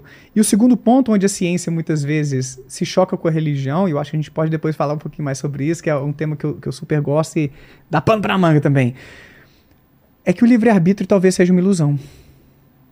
A gente tem a ilusão de fazer escolhas de se comportar como se não houvesse uma influência externa sobre essas nossas escolhas, sobre esse nosso comportamento. Que a influência externa é, é evidente. A Sim. questão é o quanto a gente tem ainda de.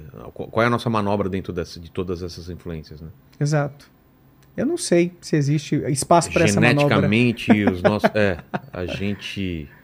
Tem um estudo em neurociências que trouxe mais lenha para essa fogueira. É, o Ah, gene egoísta fala que a única função da gente é passar nossos genes pra frente. É, E que a gente faz tudo em relação. tudo vem em relação a isso, né? numa perspectiva genética, mas, mas eu não veria as coisas tão, tanto no preto no branco assim. Mas eu acho que está relativamente correta essa ideia do Dawkins. Mas o ponto, cara, é que tem um estudo em neurociências que encontrou que antes de a gente ter consciência da nossa escolha, de pô, eu quero o picolé de manga em vez de o picolé de morango, por exemplo. Tô dando um, Tá. um exemplo bobo, esdrúxulo aqui. Existe um padrão de atividade no nosso cérebro que pode ser detectado pelos neurocientistas que estão ali escaneando é, em vivo, né, ao, ao vivo o que está acontecendo, simultaneamente, de forma que é como se a escolha tivesse sido feita antes de a gente tomar consciência dela, saca? É, as nossas escolhas são produtos de toda uma atividade, toda uma maquinaria cerebral que foi modelada ao longo da nossa vida em função das nossas experiências. Outro dia eu passei mal, é porque eu tô evitando café, tinha duas semanas que eu não tomava. Eu tô com um problema gástrico aí, mas hoje eu falei, não, tem que tomar um cafezinho, porque hoje eu tô no Vilela, eu mereço. Bem-vindo, então. Então, aqui, ó. Eu também tenho problema Ah. gástrico e também bebi também. É isso aí. Não façam isso em casa. Não faço. Sigam a- as orientações médicas. Mas Mas de vez em quando faço. Muito de vez em quando. Assim. E eu substituí o café por chá. E comecei a gostar do negócio, Eu acredita, cara? É, eu tô lá no chá de camomila, o chá de erva cidreira ou capim cidreira. E eu comecei a ter uma dor de barriga esquisita. Eu fui ler sobre chás e vi num dos sites, em dois sites, eu falei, pô, isso talvez faça sentido, mas eu tenho que ir a nutricionista para ter certeza, né? Ou perguntar ao médico alguma coisa. Ou pesquisar em artigos científicos, vai, melhor. Cara, será que esse chá de capim cidreira tá me dando dorzinho de barriga? Porque no site eu li que quem tem problemas gástricos pode acabar tendo os efeitos colaterais se você tá tomando em certa quantidade e tudo. Parei de tomar, parei de ter o sintoma, melhorou. Essa minha parada de tomar foi uma escolha. É uma escolha livre. Olha só, eu, eu É. refleti a respeito do assunto. Pô, eu vou, eu vou testar, eu não vou tomar isso aqui e parei de tomar. Hoje eu só tô no chá de camomila, pelo menos três vezes no dia. Essa escolha, ela foi determinada pela informação a qual eu tive acesso. Sacou? Claro. Então, informações, é, coisas que a gente lê a respeito, elas carregam um poder muito interessante sobre o controle do nosso comportamento. Essas informações que estão linkadas com o nosso bem-estar, com aquilo que me faz prever dor, sofrimento, ou que me faz prever um bem-estar, uma melhoria, se eu estou mal. Isso tudo tem um poder imenso de controle sobre o meu comportamento. São os memes do Dawkins, vai, né? A gente pode pensar assim, os memes enquanto ideias ou unidades culturais que são replicadas de cérebro em cérebro e governam o nosso comportamento e se replicam e por aí vai. Eu não vou entrar muito nessa seara, mas é um pouquinho por aí. Então as nossas escolhas, elas são baseadas em dados, em informações, em experiências de vida que a gente tem. E o nosso cérebro ele processa essas informações atuais, circunstanciais e com base no nosso repertório prévio, no que eu aprendi lá atrás. Então, a escolha existe enquanto um processo cognitivo em que eu pondero opções de ação, possibilidades. Eu posso tomar o chá A ou o chá B. Mas a decisão, ela não é livre de influência genética, de condicionamento na vida e das circunstâncias atuais. Nesse sentido técnico, aquela escolha totalmente livre, ou pelo menos parcialmente livre de influências, não existe.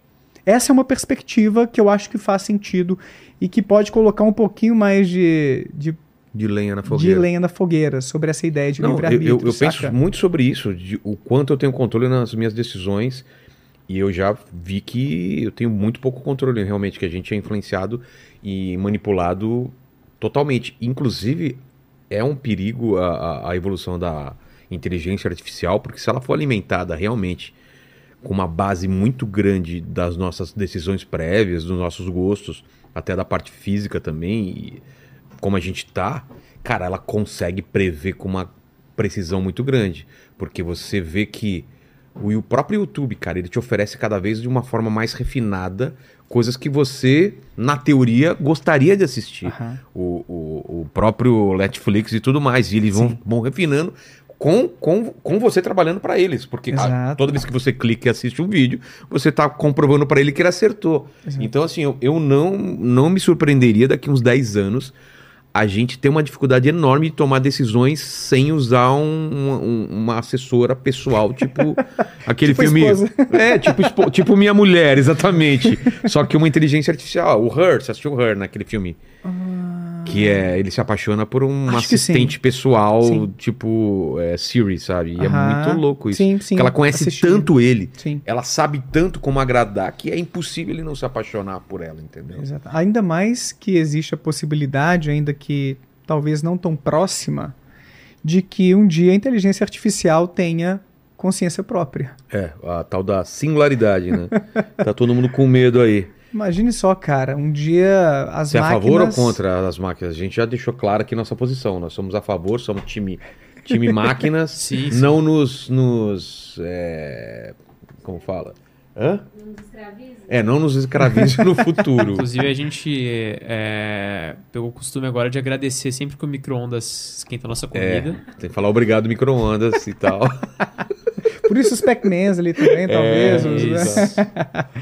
Eu, eu tendo a ser favorável, sim. É? Eu tendo a ser favorável. Mas a gente tem que desenvolver essa tecnologia com discussões sobre ética. Total. Ética e moral, que é o que o pessoal tá pedindo aí, né? Exato. Mas eu tendo a ser favorável. E se isso acontecer um dia, cara. Você Depois acha eu que muda, chego. Você acha Ah, que muda a religião em Acho. algum ponto? Eu também acho. Eu acho. É porque é aquela Uma grande ideia. consciência, um grande Exato. supercomputador. Imagina. Porque as religiões bebem muito dessa ideia que eu falei lá atrás, de que a gente tem um espírito, de que existe uma alma que anima o nosso corpo, que é a nossa essência. Daqui a algumas gerações, se as máquinas tiverem essa consciência, essa inteligência, essa sensibilidade, quem sabe, e aí? É. Não veio de um sopro divino, né? Veio da engenharia, veio do esforço humano. Se o nosso corpo é de fato uma máquina biológica, como muitos cientistas colocam e estudam, e pode ser uma fonte de inspiração para a criação de inteligência artificial que um dia pode replicar em grande medida e até superar a cognição humana, tendo, quem sabe, até consciência, a gente pode ter criado um novo ser. Não sei se a gente pode chamá-lo de vivo, mas no mínimo um ser consciente de si, que talvez possa até reivindicar seus direitos de moradia, É. de votar e por aí vai. Imagine só, eu acho que pode dar um rebuliço tão impactante quanto a gente descobrir vida fora da Terra. Também acho que são duas coisas que caminham meio, meio juntos nessa busca de vida extraterrestre e, e a tal da singularidade aí, que se acontecer uma ou outra vai mudar tudo, cara. Exato. Porque também muda a religião, né? Se você descobre vida inteligente, principalmente, tudo bem, descobrir vida já vai ser um, um, um impacto. Mas vida inteligente em outro planeta, como fica a religião? Pois é. Eles são também do- feitos pelo mesmo Deus? Eles estão sobre as mesmas regras? O que, que eles acreditam? Pois é. Será que Jesus esteve entre eles É. para fazer sua pregação, entendeu? Exato. Talvez ele esteve, mas não Jesus humanizado, né? Ah, Conforme o estereótipo, de- é. a- as características deles, Reptiliano, né? né? Um Jesus reptiliano. Já pensou? Pedir pro acho, Mid Journey que- fazer, né, Paquito? Jesus é, reptiliano, como seria? Mas aí, como o Sagan problematiza aí também, é, a ciência vem descobrindo tantas coisas que acaba que aquele conhecimento de mundo dessas religiões de livro, que eles chamam, vai ficando cada vez mais minguado e vai ficando cada vez mais óbvio que eram homens e mulheres projetando ali o seu próprio conhecimento, as suas expectativas. É. E não Deus se revelando a eles, falando sobre os dinossauros. Cadê os dinossauros na Bíblia? E não Deus se revelando a eles, falando sobre inteligência artificial no futuro. Cadê a inteligência artificial? Cadê os extraterrestres? Olha, vocês são um povo de um planeta que é redondinho, que faz parte de um sistema solar, que tem outros sete planetas, enfim, Plutão está incluso ou não, que está numa galáxia que está se propagando, se distanciando, ou enfim, se movimentando a não sei quantos milhões de quilômetros por hora, que existem outras. Cadê essas informações, sabe? Então, aí voltando, né, o que ele fala, parece um Deus muito pequenininho de um povinho ali muito diminuto, que é é exatamente o que é esperado de pessoas que estão tentando encontrar respostas para suas grandes questões existenciais, inspirados na sua visão de mundo. Tem um, um povo, eu esqueci qual é a- o país em que isso aconteceu, durante a Segunda Guerra, que recebeu suprimentos, que viu os aviões descendo e pousando ali no, na sua terra e não entendiam, nunca tinham visto um avião. Que coisa é essa? Antenas para se comunicar com os pilotos e tal, uma base. E aí teve lá um monte de suprimentos e coisas acontecendo, e depois que a guerra acabou, aquilo tudo foi embora. Esse povo desenvolveu um culto, uma espécie de religião, que é chamada de culto a cargas. Eles acreditam que os aviões são uma espécie de divindade ou algo do gênero, ou que faz parte de uma divindade, não me lembro os detalhes, e construíram réplicas desses aviões e de antenas e de bases na expectativa de atrair esses aviões para que eles voltem e eles Trazendo. se comuniquem com exatamente. Então, com base na experiência que eles tiveram de ver aquilo que não tinha uma explicação óbvia, eles criaram todo um culto. E, e- então montam aquelas bases e antenas na expectativa de voltarem esses deuses aeronáuticos, digamos assim, né? Olha só como nascem várias religiões. E se você quiser, a gente até problema- problematiza um pouquinho do nascimento do próprio cristianismo. Eu recebo no canal, às vezes, Vilela, colegas historiadores. Tá. Igual você traz aqui também, né? O, o Rodrigo, que é arqueólogo, né? O Rodrigo Saião, Silva que é um tudo. biblista famoso também. É, eu acho que vale a pena, inclusive, ó, quem sabe, fica a dica aí, ó, trazer André Chevitarese, por exemplo, Jonathan Matias, que são historiadores Boa. ah, Já me, me indicaram também. é, do, do, ah, do Novo Testamento, da história do cristianismo primitivo, assim, que, que trazem grandes insights sobre isso. Ah, porque a gente tem a sensação de que Jesus fez aquilo tudo está descrito ali na Bíblia e tinha os apóstolos ali tomando nota de rodapé, né? eh, Tomando nota no pé de Jesus, tudo que ele fazia, deixa eu escrever aqui, vamos deixar isso tudo registrado. Sendo que não é essa a, a história verdadeira conforme as melhores hipóteses dos historiadores. Nenhum dos evangelhos foi escrito por apóstolos de Jesus, por pessoas que conviveram, que conheceram Jesus. São relatos que chegaram até essas pessoas. Paulo, por exemplo, que escreveu as suas cartas aos Coríntios e por aí vai, ele conheceu Tiago, que foi irmão de Jesus. E Tiago relatou algumas coisas para Paulo. Os evangelhos, primeiro, Marcos, apareceu cerca de 20 anos ou 30 depois da morte de Jesus. Escrito por, por uma pessoa que não foi o Marcos apóstolo. O último evangelho que a gente tem ali na Bíblia, que é o de João, foi escrito cerca de 90 ou 100 anos depois da morte de Jesus. E é o único evangelho que retrata Jesus como sendo o mesmo que o Pai, como sendo aquela a- a- uma outra face da Santíssima Trindade, né? Como se identificando com o próprio Deus. Nos outros evangelhos, que são os mais recentes e, portanto, que têm, não só por isso, mas que têm mais credibilidade histórica, os primeiros, né, Mateus, Lucas e Marcos, eles retratam Jesus enquanto um enviado, um filho de Deus. Não ele acreditando que é o próprio Deus encarnado. Quando você chega em João, você vai encontrar alguns elementos mais nessa direção, de que ele acreditava eh, ter alguma natureza sobrenatural, quem viu a mim, viu ao Pai, mais ou menos uma afirmação assim. Sendo que é um evangelho que tem pouca credibilidade histórica. Eu não me lembro agora se a estimativa é de que apenas 10% do que está descrito no evangelho de João teria alguma fundamentação, alguma credibilidade histórica. O resto, 90%, seria teologia pura. O cara tentando reafirmar uma visão que o seu grupo tinha de quem foi Jesus. Entendi. Para ser mais específico sobre isso, a ideia é que o cristianismo primitivo era muito cindido, muito dividido sobre quem foi Jesus. Será que ele foi um pregador do fim dos tempos? Que veio falar que daqui a pouquinho as coisas iam acontecer, ah, o juízo final está próximo, e ele não era nada divino? Ou será que ele era totalmente divino e nem dor de verdade ele sentia? Ele era totalmente espiritual e fingiu sofrer para nos comover, para ter um sentido teológico daquilo e por aí vai. Será que ele se divinizou no batismo do Espírito Santo? Oh, desculpa, é, em seu batismo, né, Espírito Santo veio e tudo, e ali se tornou divino? Ou foi na sua crucificação? Ou será que ele era o próprio Deus que veio enquanto homem e sofreu por nós para nos redimir desses pecados da humanidade e por aí vai? Essa disputa teológica, ela persistiu fortemente até mais ou menos o século IV, quando houve o concílio de Nicéia, que oficializou uma dessas versões, de que Jesus seria o próprio Deus entre nós, que veio Ah. encarnado. Isso não era consensual entre os cristãos primitivos. Muitos, então, tinham uma visão totalmente divergente, diferente uns dos outros sobre quem foi Jesus entre nós. Então, o Bart Ehrman, no seu livro Como Jesus se Tornou Deus, ele discute tudo isso. Uh, então, o ponto é que a gente às vezes se esquece, porque a gente se acostuma com o cristianismo, mas que o cristianismo teve origens tão controversas e turbulentas quanto qualquer outra religião.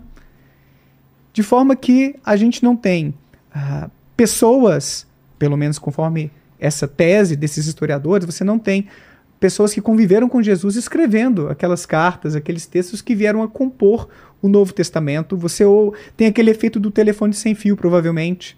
Quanto mais tempo entre os acontecimentos e o registro desses acontecimentos, mais margem para manipulação, mais margem para confusão. Telefone sem fio, é esse é. o efeito, né? Então, se você dá um espaço de uns 15, 20 anos até Paulo escrever alguma coisa, mais uns 30 até Marcos, e você chega lá em João, com 90, 100 anos depois dos acontecimentos, e é o único evangelho que traz Jesus enquanto Deus, esses historiadores afirmam isso, e eu acho que isso é bem impactante. Nem o próprio Jesus, pelo menos conforme as melhores evidências, acreditava ser Deus entre nós. É mesmo? Nem o próprio Jesus, conforme esses historiadores defendem. Isso foi uma construção posterior. Só pra você ter uma ideia, cara, eu acho que é em 1 João, tem muito tempo que eu fiz um vídeo sobre esse assunto, então assim, já me falha um pouquinho a memória, mas eu acho que é na primeira epístola, não sei, de João, é que você tem um, texto, um trechinho que daria base bíblica para a doutrina da Santíssima Trindade, em que uh, o Espírito, o Pai e a Palavra são um só. A palavra é, simbolizaria Jesus, né? seria o verbo, aquele que veio talvez pregar entre nós, não me lembro exatamente do sentido teológico, tá? Me desculpa, não sou teólogo. Mas a única passagem bíblica que tem uma referência mais explícita à doutrina da Santíssima Trindade, de acordo com Bart Ehrman, é esse trechinho de 1 João. Sabe qual é o problema, Vilela? Esse trecho não constava na Bíblia nas primeiras versões do manuscrito. Ah, é? É uma adulteração sofrida pelo texto. Os escribas, para poder fortalecer a sua crença, a sua visão de quem foi Jesus, adulteraram o texto para poder ter uma fundamentação das escrituras, né, uma fundamentação bíblica para a sua tese sobre a natureza de Jesus.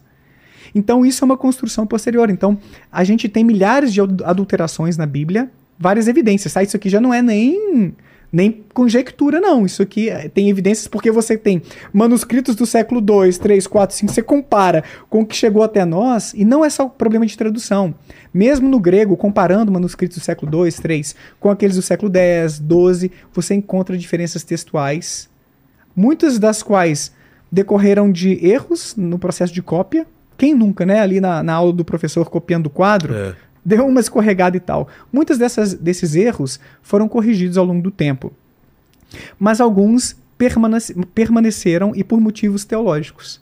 Porque era interessante para um grupo de cristãos que aquilo estivesse ali, não só os errinhos, mas às vezes adulterações de propósito, uh, porque isso viabilizava ou tornava mais forte a sua visão sobre Jesus, por exemplo.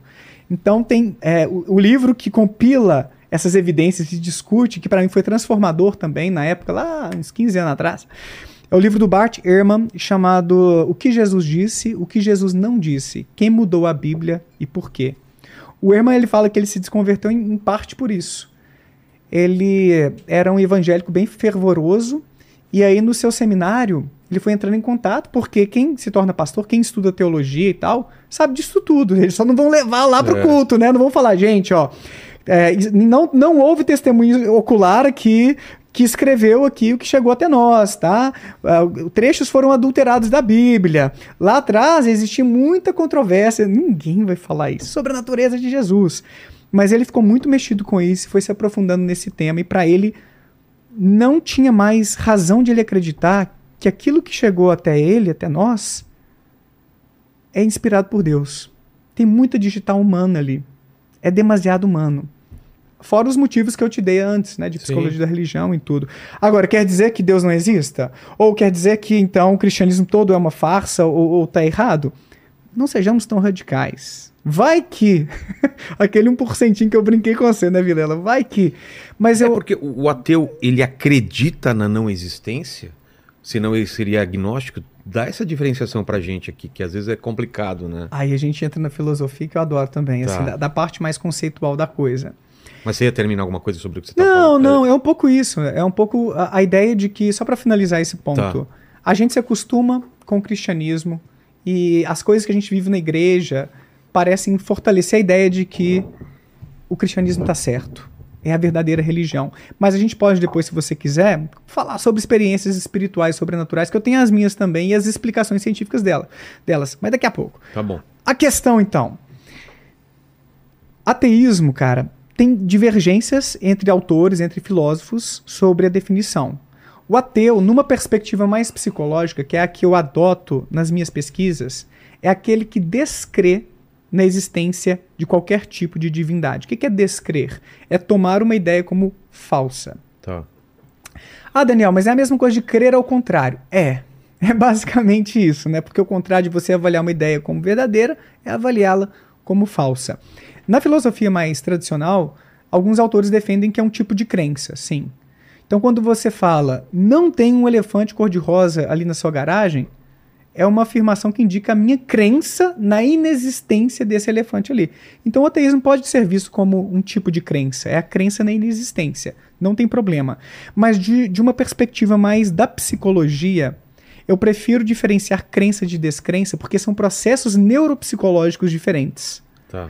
Quando você descrê, você concebe uma ideia e a avalia como falsa, como incorreta.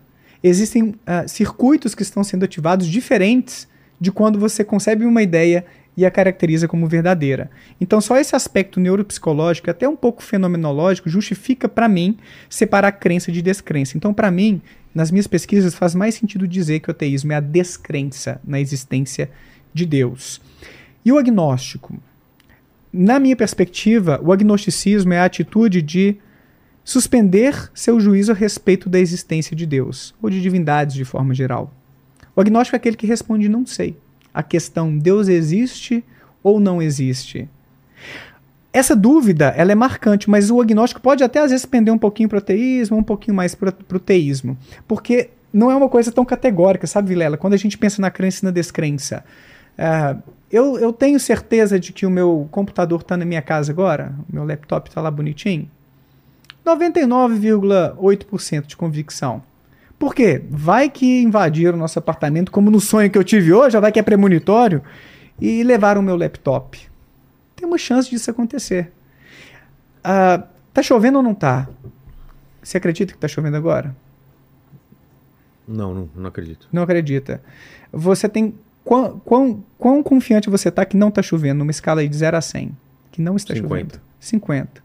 Você estaria numa posição bem agnóstica ali, ó. Bem. É. Não sei e tô bem dividido. É uma dúvida marcante. Tô bem certo. Para mim, essa é a postura do agnóstico.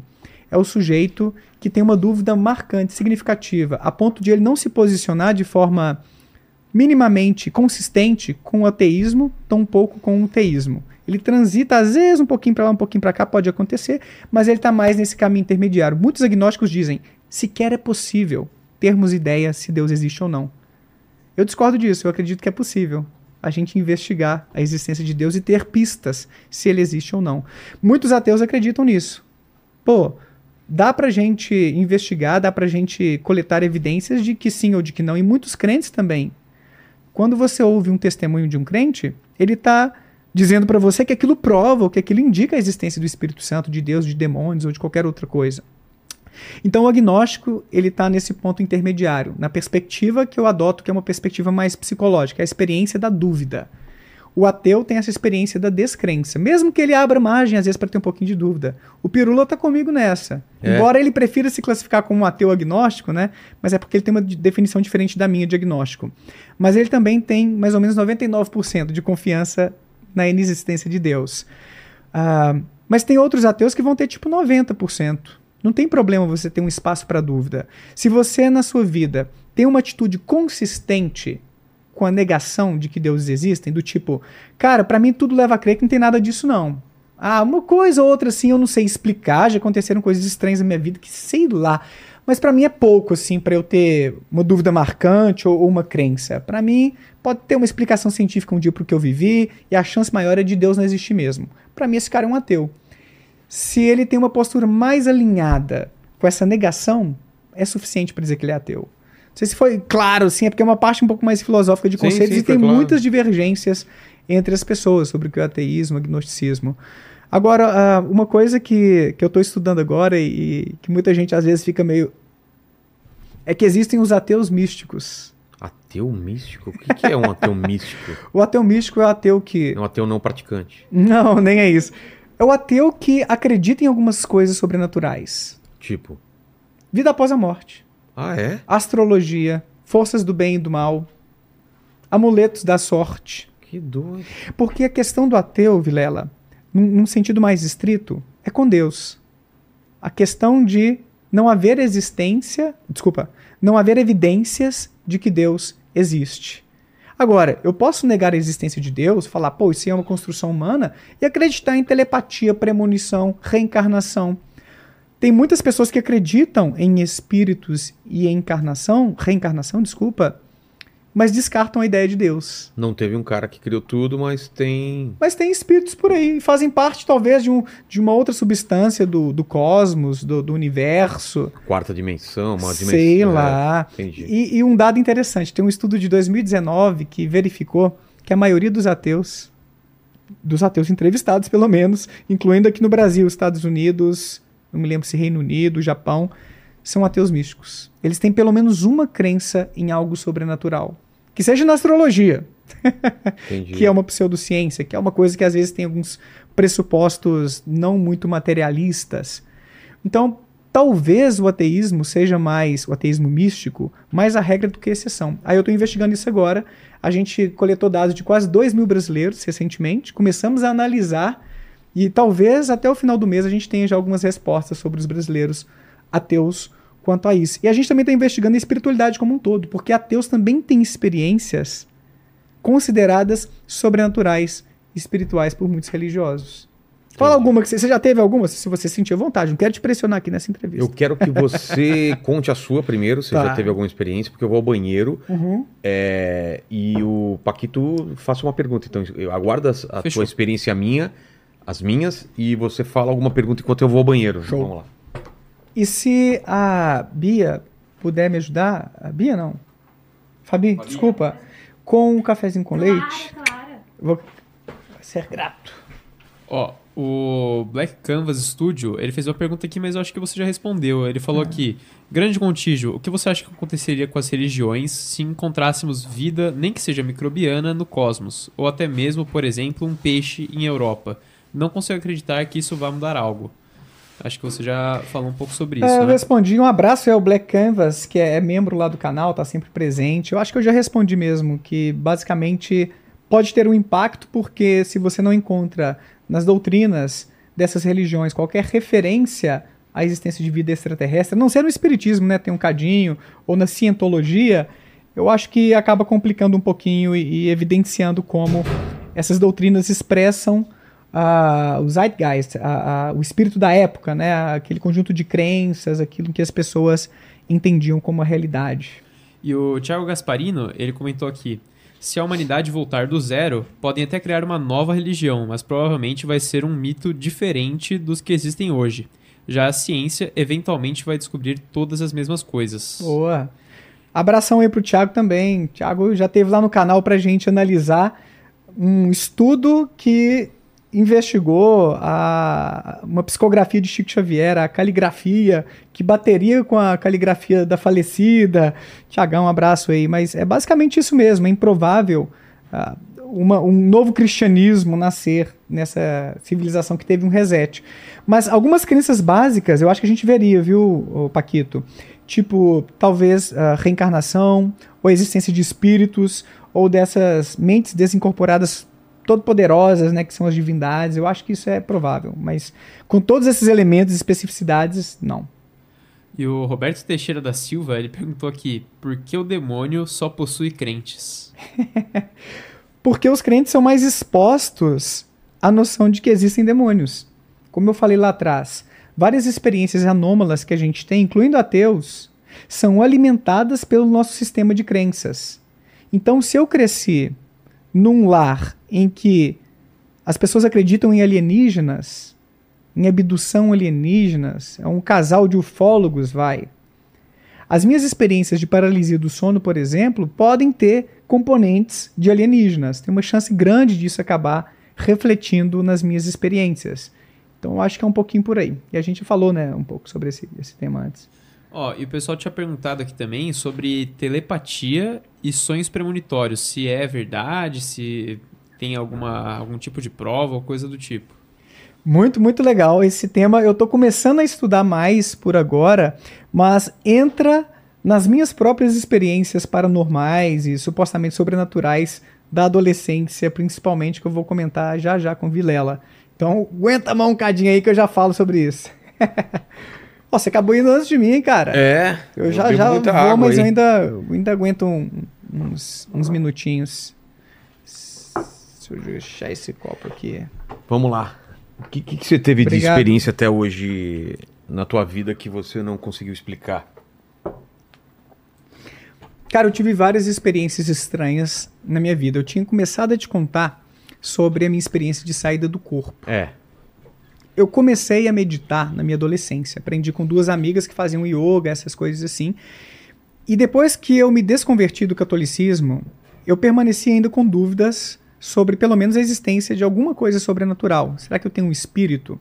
Porque as pessoas lá no Orkut diziam sobre viagens astrais e coisas do gênero. E eu queria saber se tinha um fundamento ou não para esse tipo de crença, porque algumas coisas faziam sentido ainda para mim. Então eu aprendi a meditar para tentar ter essas experiências, Vilela. E eu comecei a ter muitas experiências estranhas com meditação. Por exemplo, quando eu meditava, hoje em dia eu ainda medito, mas muito menos do que antes. Eu sentia como se eu perdesse a noção tridimensional do mundo. E eu ficasse meio achatado, como se o mundo virasse meio 2D. Sei. Sensação do meu corpo espichar ou encolher, flutuar. E até mesmo algumas sensações prazerosas que subiam-se pelo corpo. Uma coisa meio estranha. Mas eu tive duas experiências mais marcantes. Uma delas, eu fiquei meditando mais ou menos por duas horas na casa dos meus pais. E eu sei que durou tanto tempo por conta da, da badalada da- do relógio do vizinho, Ah, que é. batia assim e me dava uma noção da- do horário de madrugada, que eu tive aquilo que a gente descreveu mais cedo como paralisia do sono.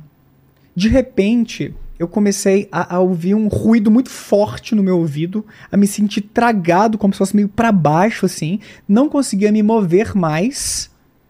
E eu achei aquilo tão terrível que eu entendi que eu estava morrendo, que eu estava prestes a morrer, que, que tinha um perigo né, iminente de morte. E eu tentava chamar meus pais e eu não conseguia me movimentar, não conseguia falar nada.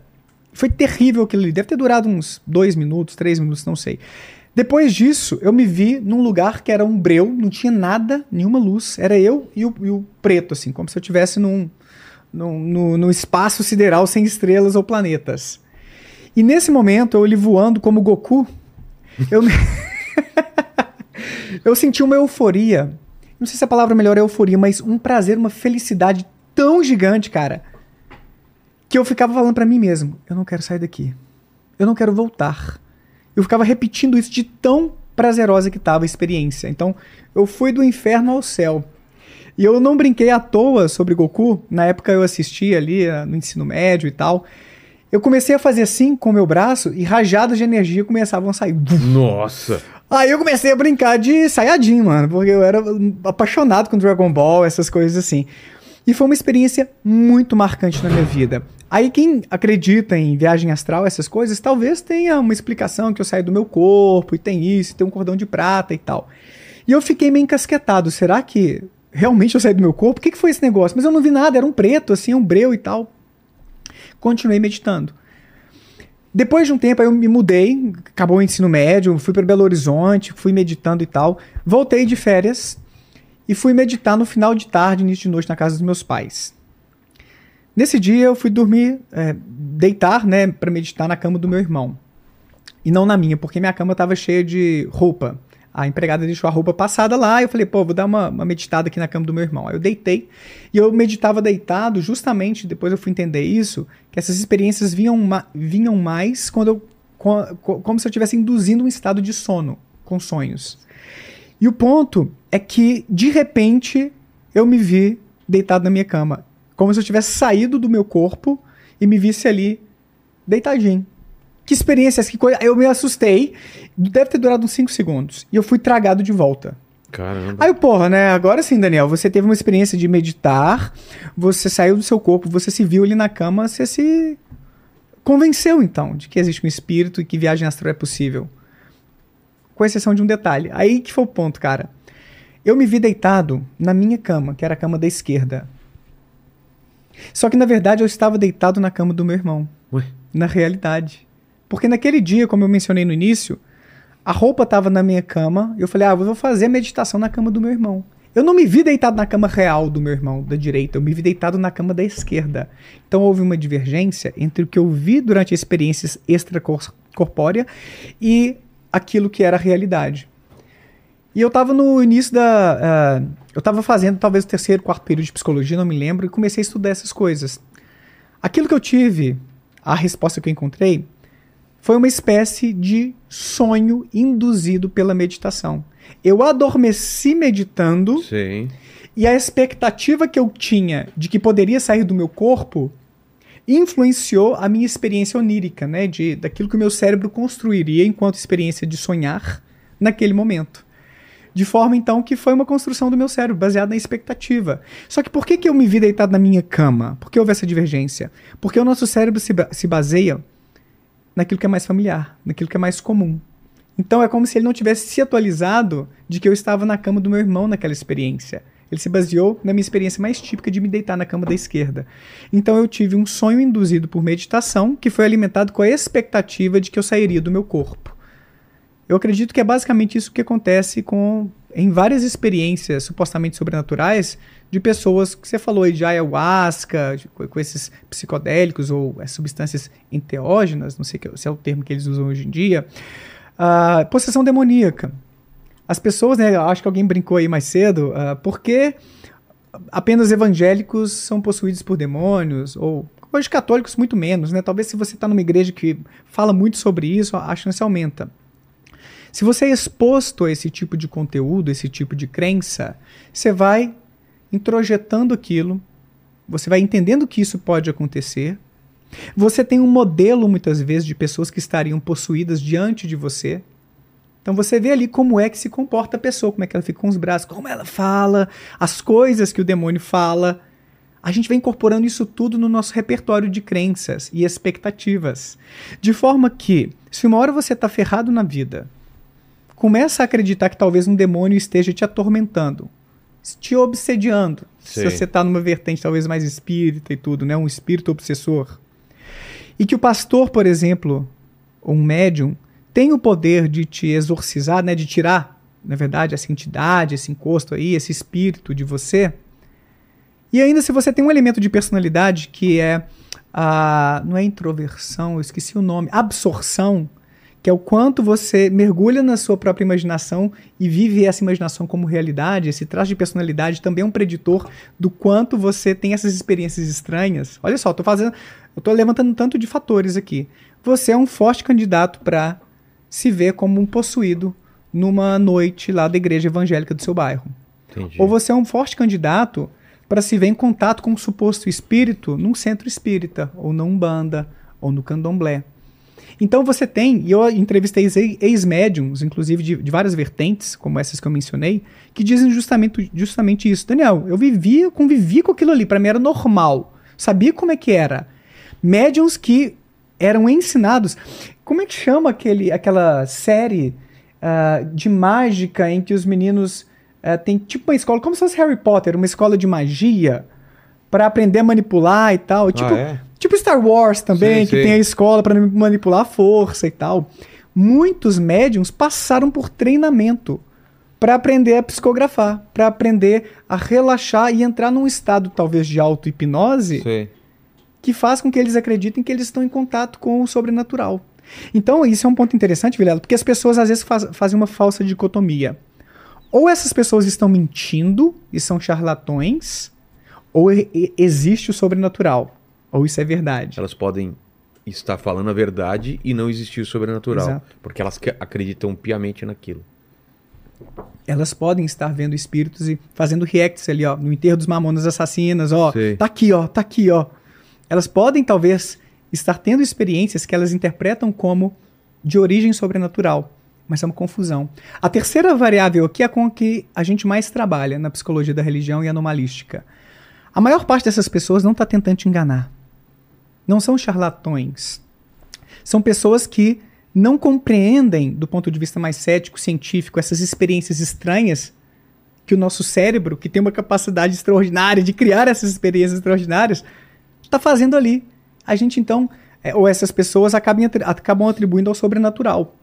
Tipo a questão da, da, da experiência de paralisia do sono, que muitos atribuem a um demônio, alguma É. coisa do tipo. Mas se você tem um conhecimento científico, se você tem um contato com uma explicação alternativa, você pode acabar se questionando sobre a validade daquela sua experiência religiosa, saca? E Com tem, certeza. tem estudo sobre isso. O próprio Sagan tem uma frase nesse Variedades da Experiência Científica que é mais ou menos assim: À medida que a ciência avança, Deus vai ficando com menos coisas para fazer. Uma paráfrase, tá? Ele, ele, ele traz um pouquinho dessa ideia. Então, no meu entendimento, essas pessoas, em geral, é claro que existem os charlatões, mas elas não estão tentando te enganar. Elas aprenderam a manipular o seu cérebro, como no caso da meditação, de uma forma que elas vivenciam experiências anômalas, estranhas, que faz sentido no seu contexto de crença e parece ser o contato com o mundo sobrenatural, com espíritos, ou talvez até com alienígenas. Tem religiões que misturam esses componentes É, de alienígenas e tal. Cientologia e tudo. Cientologia, exatamente, que estariam canalizando extraterrestres que enviariam ah, essas informações para elas. Tem muita coisa sobre isso que dá para falar também, tipo como explicar os acertos e coisas extraordinárias assim. Posso chegar nisso depois, mas a gente está oferecendo 50 mil reais para quem provar qualquer uma dessas coisas. É mesmo? Aí, Paquito? 50 mil reais, hein? E estamos para aumentar para 100 mil reais agora, porque a gente conseguiu mais um patrocinador. É o Instituto Ponto Azul que está organizando Tá. esse, não sei se a gente pode chamar de concurso, né? Mas é o Desafio, desafio né? sobrenatural. A gente chama de desafio sobrenatural. Toda quinta no canal, Quem exceto que é hoje. o, o, o, o carinha lá, o inglês ou o americano que, que fez isso? James Randi, Exatamente. um milhão de dólares. E nunca pagou esse dinheiro. Ninguém conseguiu demonstrar qualquer poder paranormal sobrenatural.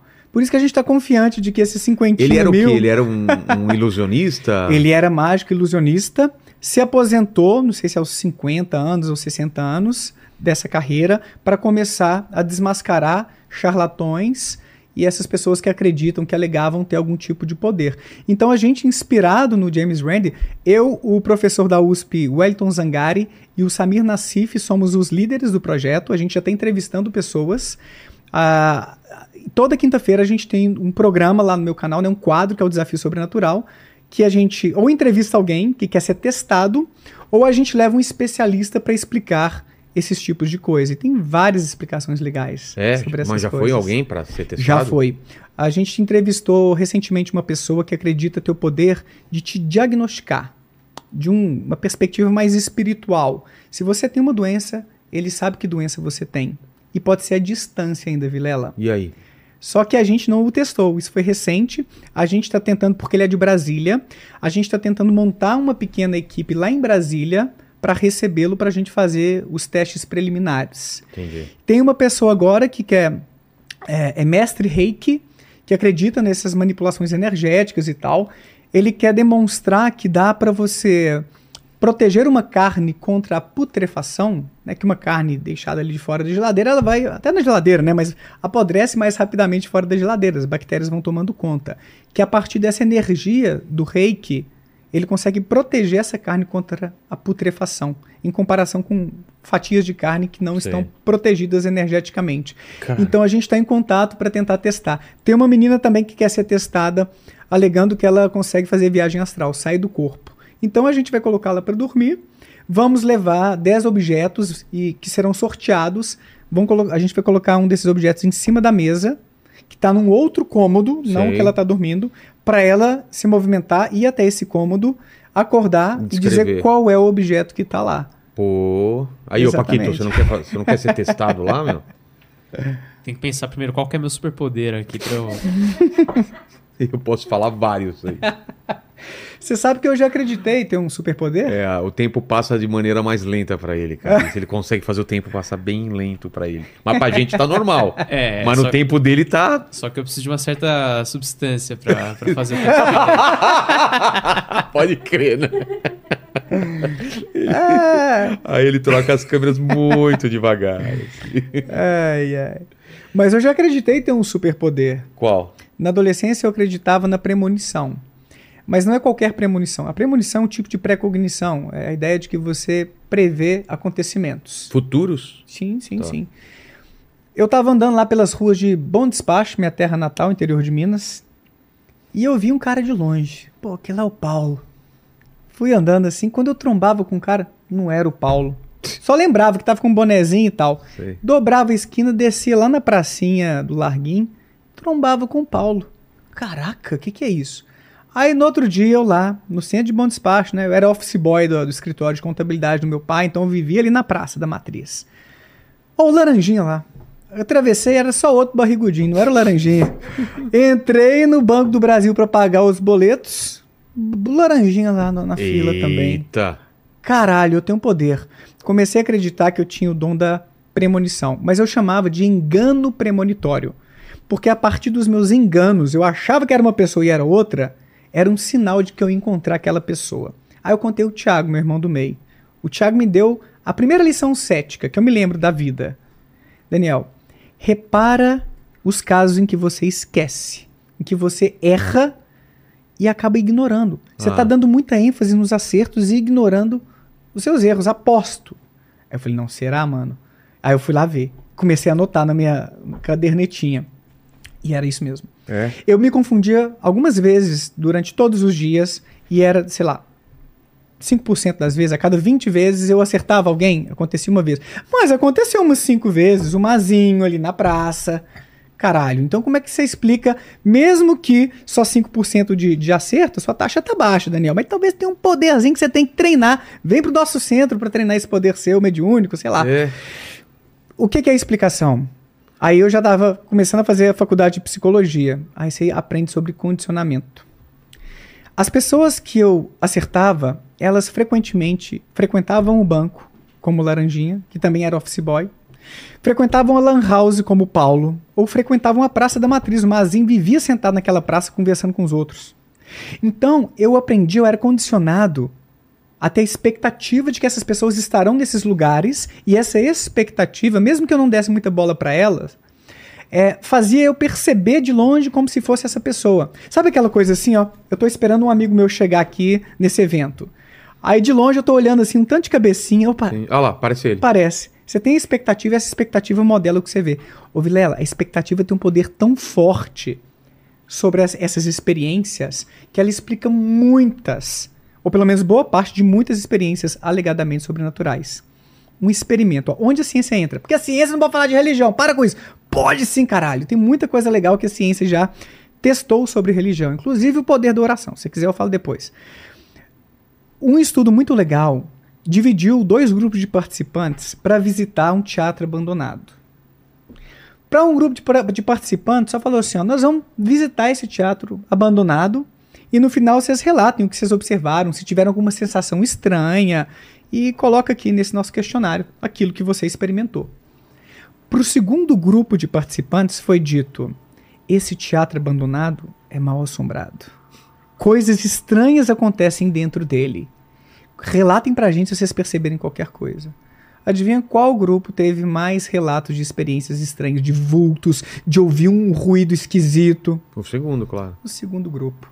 A expectativa, você preparar o seu cérebro para ver algo esquisito, anômalo, explica em alguma medida coisas que as pessoas estão vendo aí. No vídeo eu tô vendo um espírito aqui. Olha tal coisa. Tem a pareidolia, cara. Tem tanto Paridolia eu tenho isso daí. tem tanto canal aqui no YouTube, bicho, é, desses caçadores de fantasmas e essas coisas assim, que é pura pareidolia, cara. É? Fora umas coisas forjadas também. Paridolia é você ficar procurando o rosto em tudo quanto é Exato. Você olha aqui para esses padrões abstratos da mesa, ó. Você vai, Vai encontrar achar. alguma coisinha que se lembra. Que, eu, que quando eu lembra tô tomando alguma banho no coisa. azulejo, eu sempre vejo. Né. Você exatamente. É. Você viu, inclusive eu já vi minha bisavó depois que ela morreu. Posso te contar essa também. É. Eu tive várias experiências Pô, estranhas, cara, cara. você teve mais experiência do que a maior parte das pessoas. É né? isso que eu tô te dizendo, cara. Porque muita gente fala, Daniel, você é cético assim, ateu roxo, porque você não teve experiência com Deus. Uma experiência com o sobrenatural eu tive pra caralho. Depois que a minha bisavó morreu, eu vi o rosto dela na parede. No Caramba. azulejo, enquanto eu tomava banho, eu criança. Olha. Pode ter sido uma pareidolia com um mix de pós-imagem. Sabe quando você olha muito pra luz assim por muito tempo? Sei. e desvia o olhar e meio Sim. que, que acompanha. Pode ter havido um pouquinho disso, que é a janela do banheiro eh, dos meus pais, onde eu tomei banho no dia que meu irmão tava no outro, tem lá, né, pro céu, e eu tava olhando, pensando, morte, né, será que ela foi pro céu, e refletindo sobre aquilo, e, e um pouco, não sei se em choque é a, a melhor expressão, pra ser honesto, assim, mas eu lembro que eu tava meio pensando sobre esses negócios da morte, minha primeira experiência, né, sobre isso, minha bisavó morreu.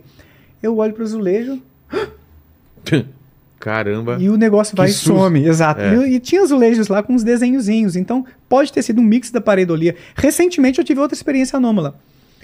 Eu e a Nath dividimos um quarto com os meus sogros numa pousada que a gente pegou improvisada ali pra ficar um dia a mais em Ubatuba. Oh, Ubatuba, que delícia. Fui fazer xixi de madrugada. Saí do banheiro, meu sogro aqui de pé do lado pra usar o banheiro. Só deitei aqui na cama, aí virei. Cadê? Ele tava do meu lado aqui dormindo. Quem que era aquele cara que eu vi ali do lado? Porra! que merda é essa, né? Eu pensei, não. Será que isso aqui foi uma alucinação hipnopômpica ou hipnagógica? O que, que é isso? São percepções que a gente tem, como a Márcia Sensitiva teve uma, inclusive, ela foi no Meirelles, ah, e, eu, eu assisti esse episódio dela, ela mencionou algo assim, que ela viu um morto debaixo da cama dela. Caramba. É. A maior parte das experiências estranhas dessa galera ocorre durante a transição do sono e vigília. São as alucinações hipnagógicas e hipnopômpicas. A gente tem muitos estudos sobre isso. É um pouco o princípio da paralisia do sonho. Do sono, desculpa. Que o nosso cérebro começa a criar sonhos, e aí, se você não dormiu completamente, você meio que dá uma olhadinha assim, você pode ver alguma coisa que ele estava começando a criar como se fosse um sonho. Eu indo para Bom Despacho, quando eu morava em BH, o, o ônibus dava um baque assim, ó. Eu acordava e um tanto de espírito assim, levantadinho, ó, no meio do corredor. Nossa, mano. Cara, para. Alucinações hipnagógicas. Então, ah, isso explica boa parte das coisas. Eu não sei o que, que eu estava dizendo, mas eu tive várias dessas experiências na vida. Ah, inclusive um cachorrinho que eu vi uma vez no chão do meu quarto, um menininha baixando para debaixo da minha cama.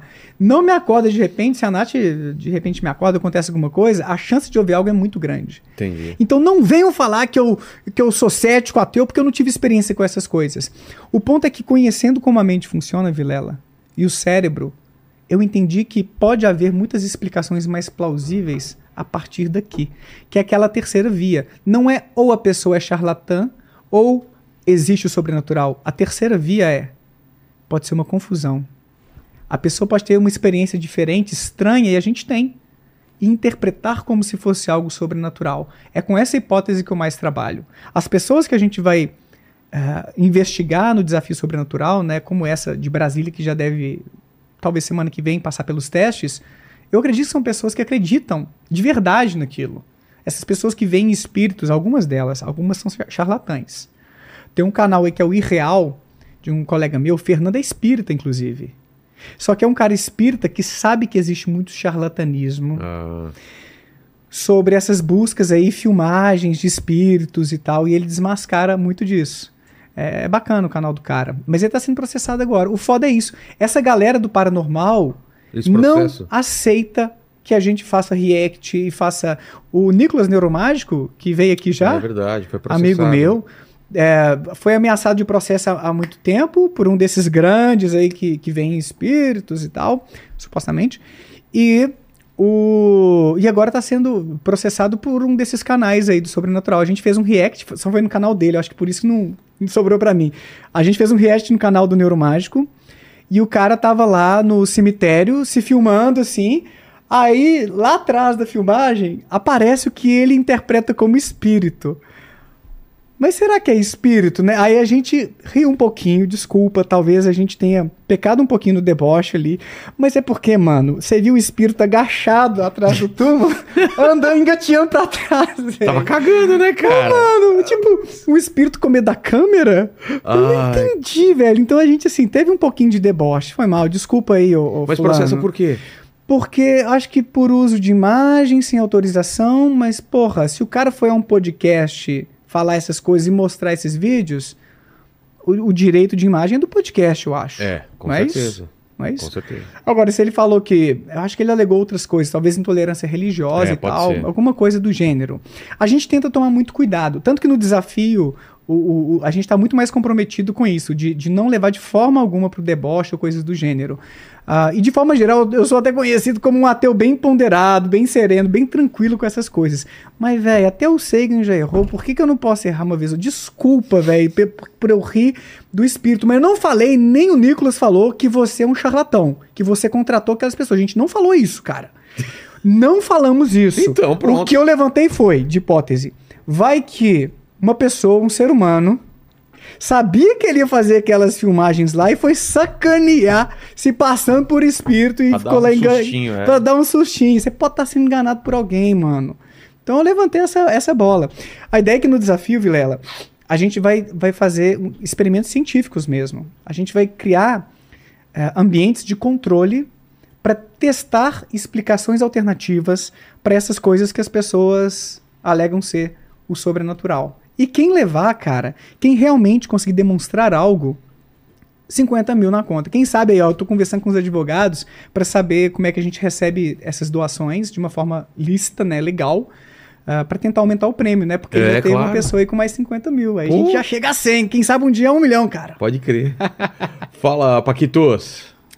Ó, é, aproveitando que você falou disso aí, o Beto Foramiglio, que é nosso membro aqui, ele falou: o Pedro Siqueira vê o mundo espiritual e dá mensagens dos santos, de Nossa Senhora, durante os, é, os terços.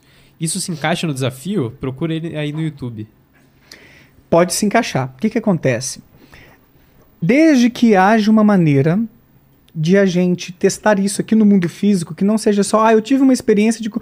Porque se o Chico Xavier falou que existe o nosso lar, que tem ônibus no nosso lar, que as pessoas passam por um processo de recuperação, eu vi o filme recentemente, o filme 1, quero ver o 2 agora, nosso lar.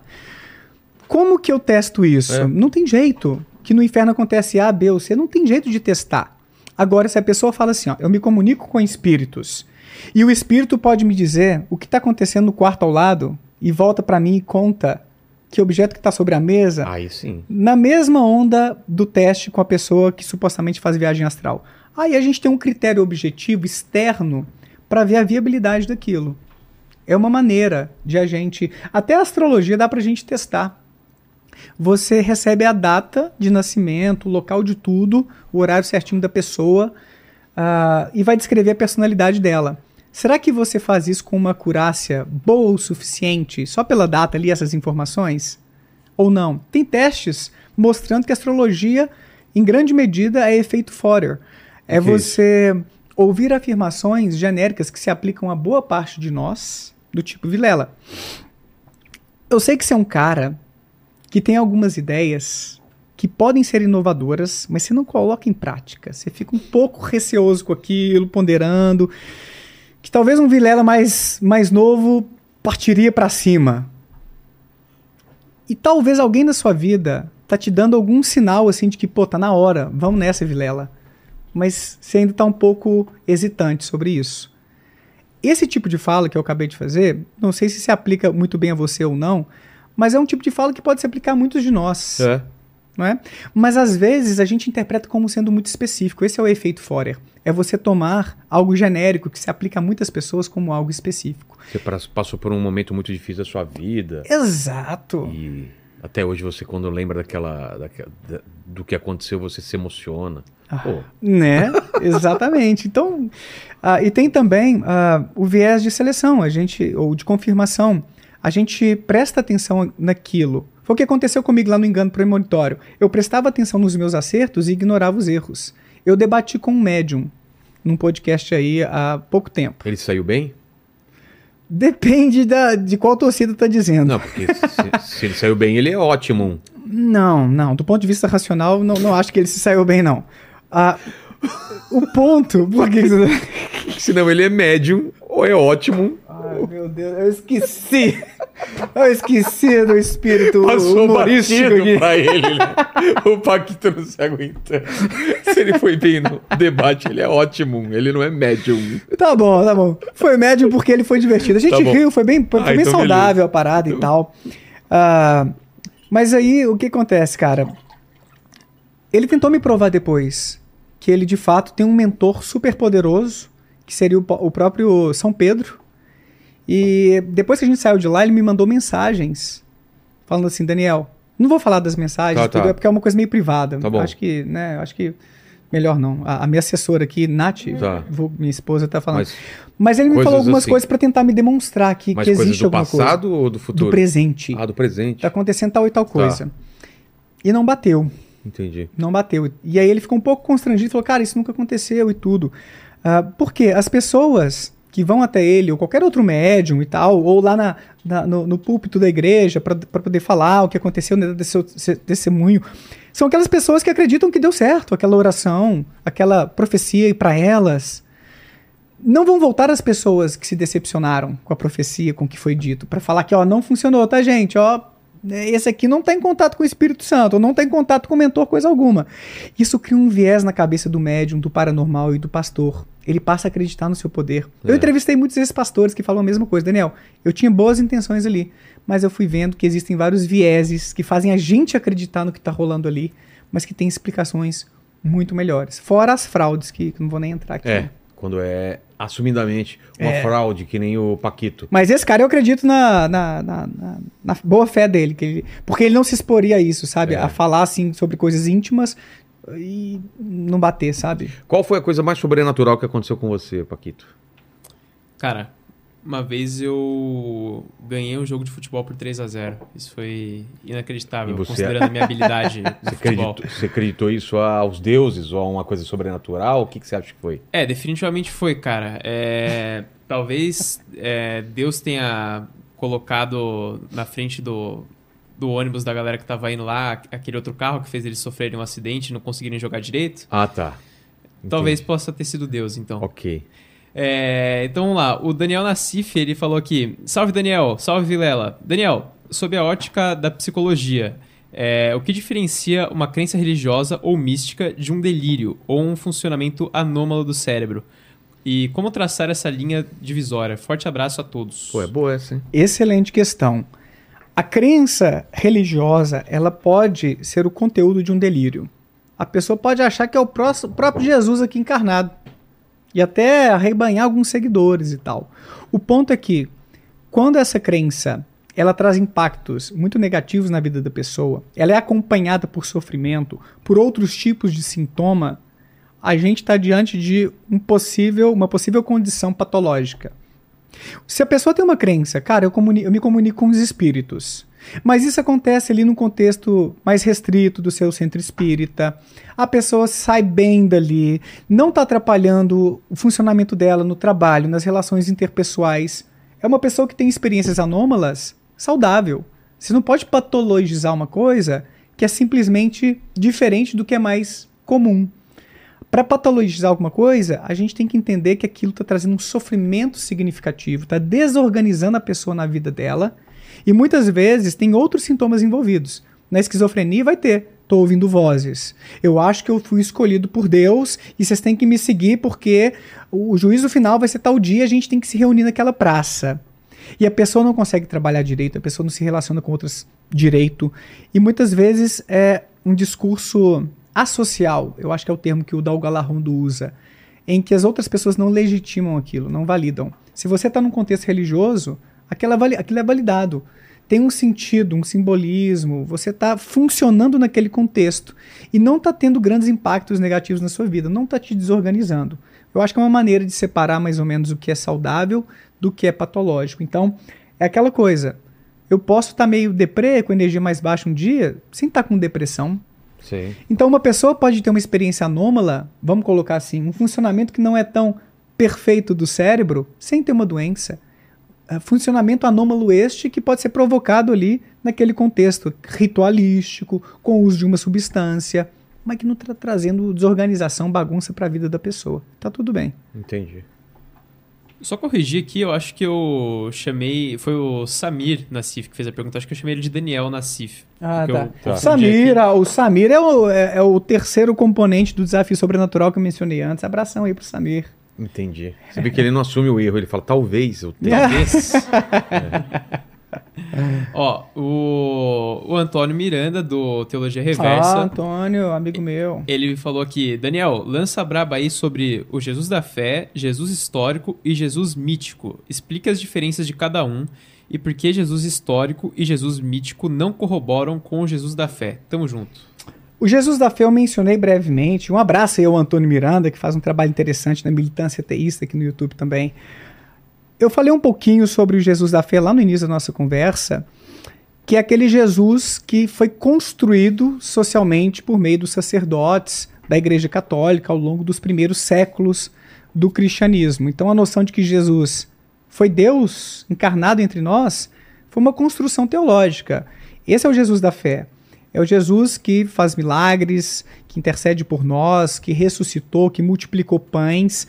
A história, ou o trabalho do historiador, não tem nada que ver com esse tipo de Jesus. O historiador ele não tem nenhum tipo de elemento capaz de corroborar os milagres bíblicos. Não adianta nem trazer o prego aqui da, da crucificação e falar que então Jesus ressuscitou. Você pode falar que é uma prova, de repente, de que houve crucificações, mas que houve uma ressurreição é bem diferente. Até porque, eu não quero me estender muito, mas o Bart Ehrman fala que até mesmo é possível, do ponto de vista histórico, você dizer que algumas pessoas viram Jesus depois de sua morte. Agora, eu vi a minha bisavó depois da morte dela no azulejo do banheiro, que eu te contei mais cedo.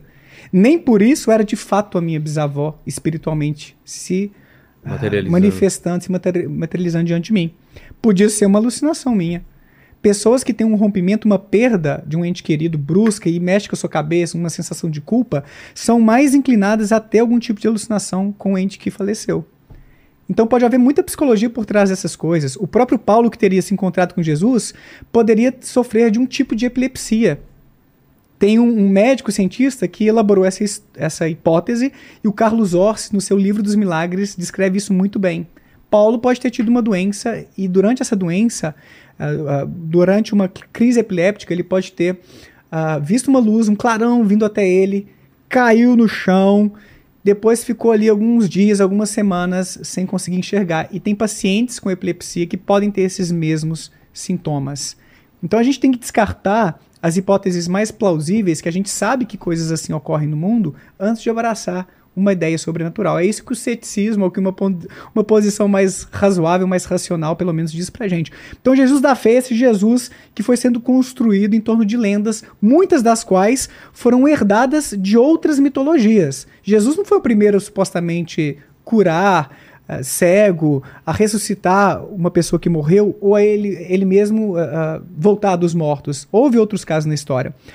O Jesus histórico seria essa esse personagem que de fato existiu, que os historiadores reúnem elementos a partir de registros, como as próprias escrituras, registros paralelos para além da Bíblia, que endossam, que corroboram a ideia de que houve um judeu ali no século I na Palestina dizendo que o fim dos tempos estava próximo. Vocês têm que se preparar aí, inclusive uma profecia que acabou não se cumprindo ali, que ele diz em dois dos evangelhos, né? Muitos dos que estão aqui presentes nesta geração virão tudo isso que eu estou dizendo agora. Não rolou. Vamos esperar mais um cadinho. Desculpa, isso aqui foi uma. Desculpa, espero que ninguém tenha se ofendido com essa. Enfim, esse é o Jesus histórico. É o que, que a gente pode extrair de, de historicidade de que, daquilo que provavelmente aconteceu sobre Jesus? Existiu mesmo? Os historiadores parece que, em geral, concordam que houve esse cara que estava pregando o fim dos tempos lá atrás e que não acreditava ser Deus, reforçando aquilo que, que eles dizem também.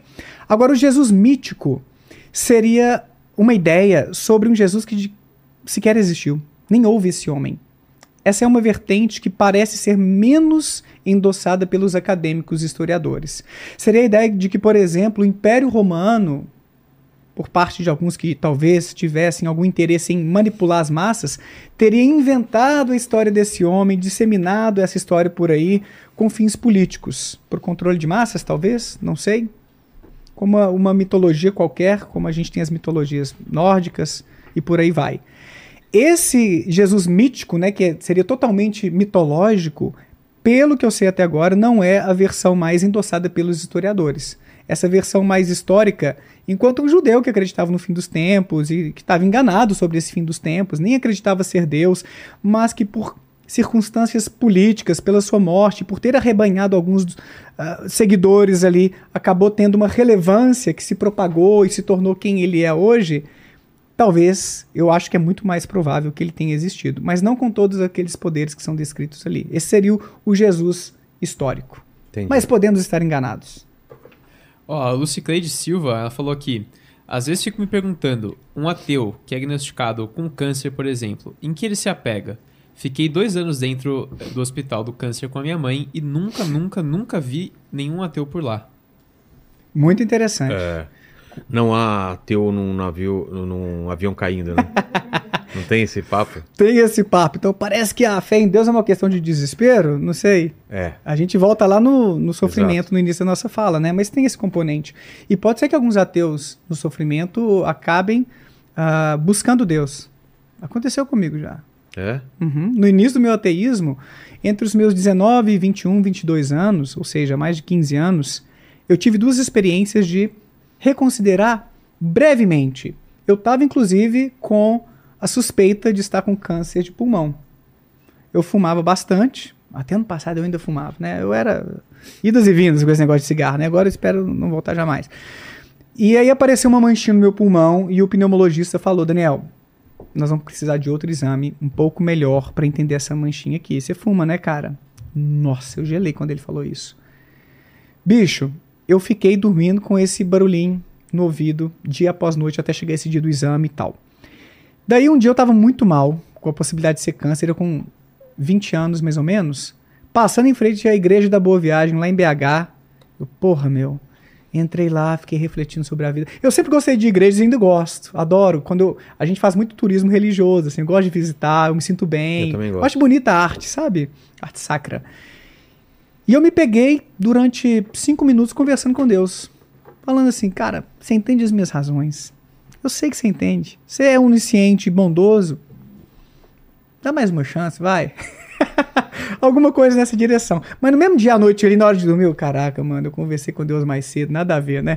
Então eu tive esse momento e outro que eu tava na fossa por questões do coração, não por problema cardíaco, mas questões amorosas. Sim. Tava mal pra caramba, sozinho em BH, meus amigos tinham viajado, cara, minha namorada na farra lá com, com os amigos, eu, puta que pariu, tá acontecendo alguma coisa. Eu, eu tava muito mal, muito deprimido. Foi uma fase meio difícil da minha vida.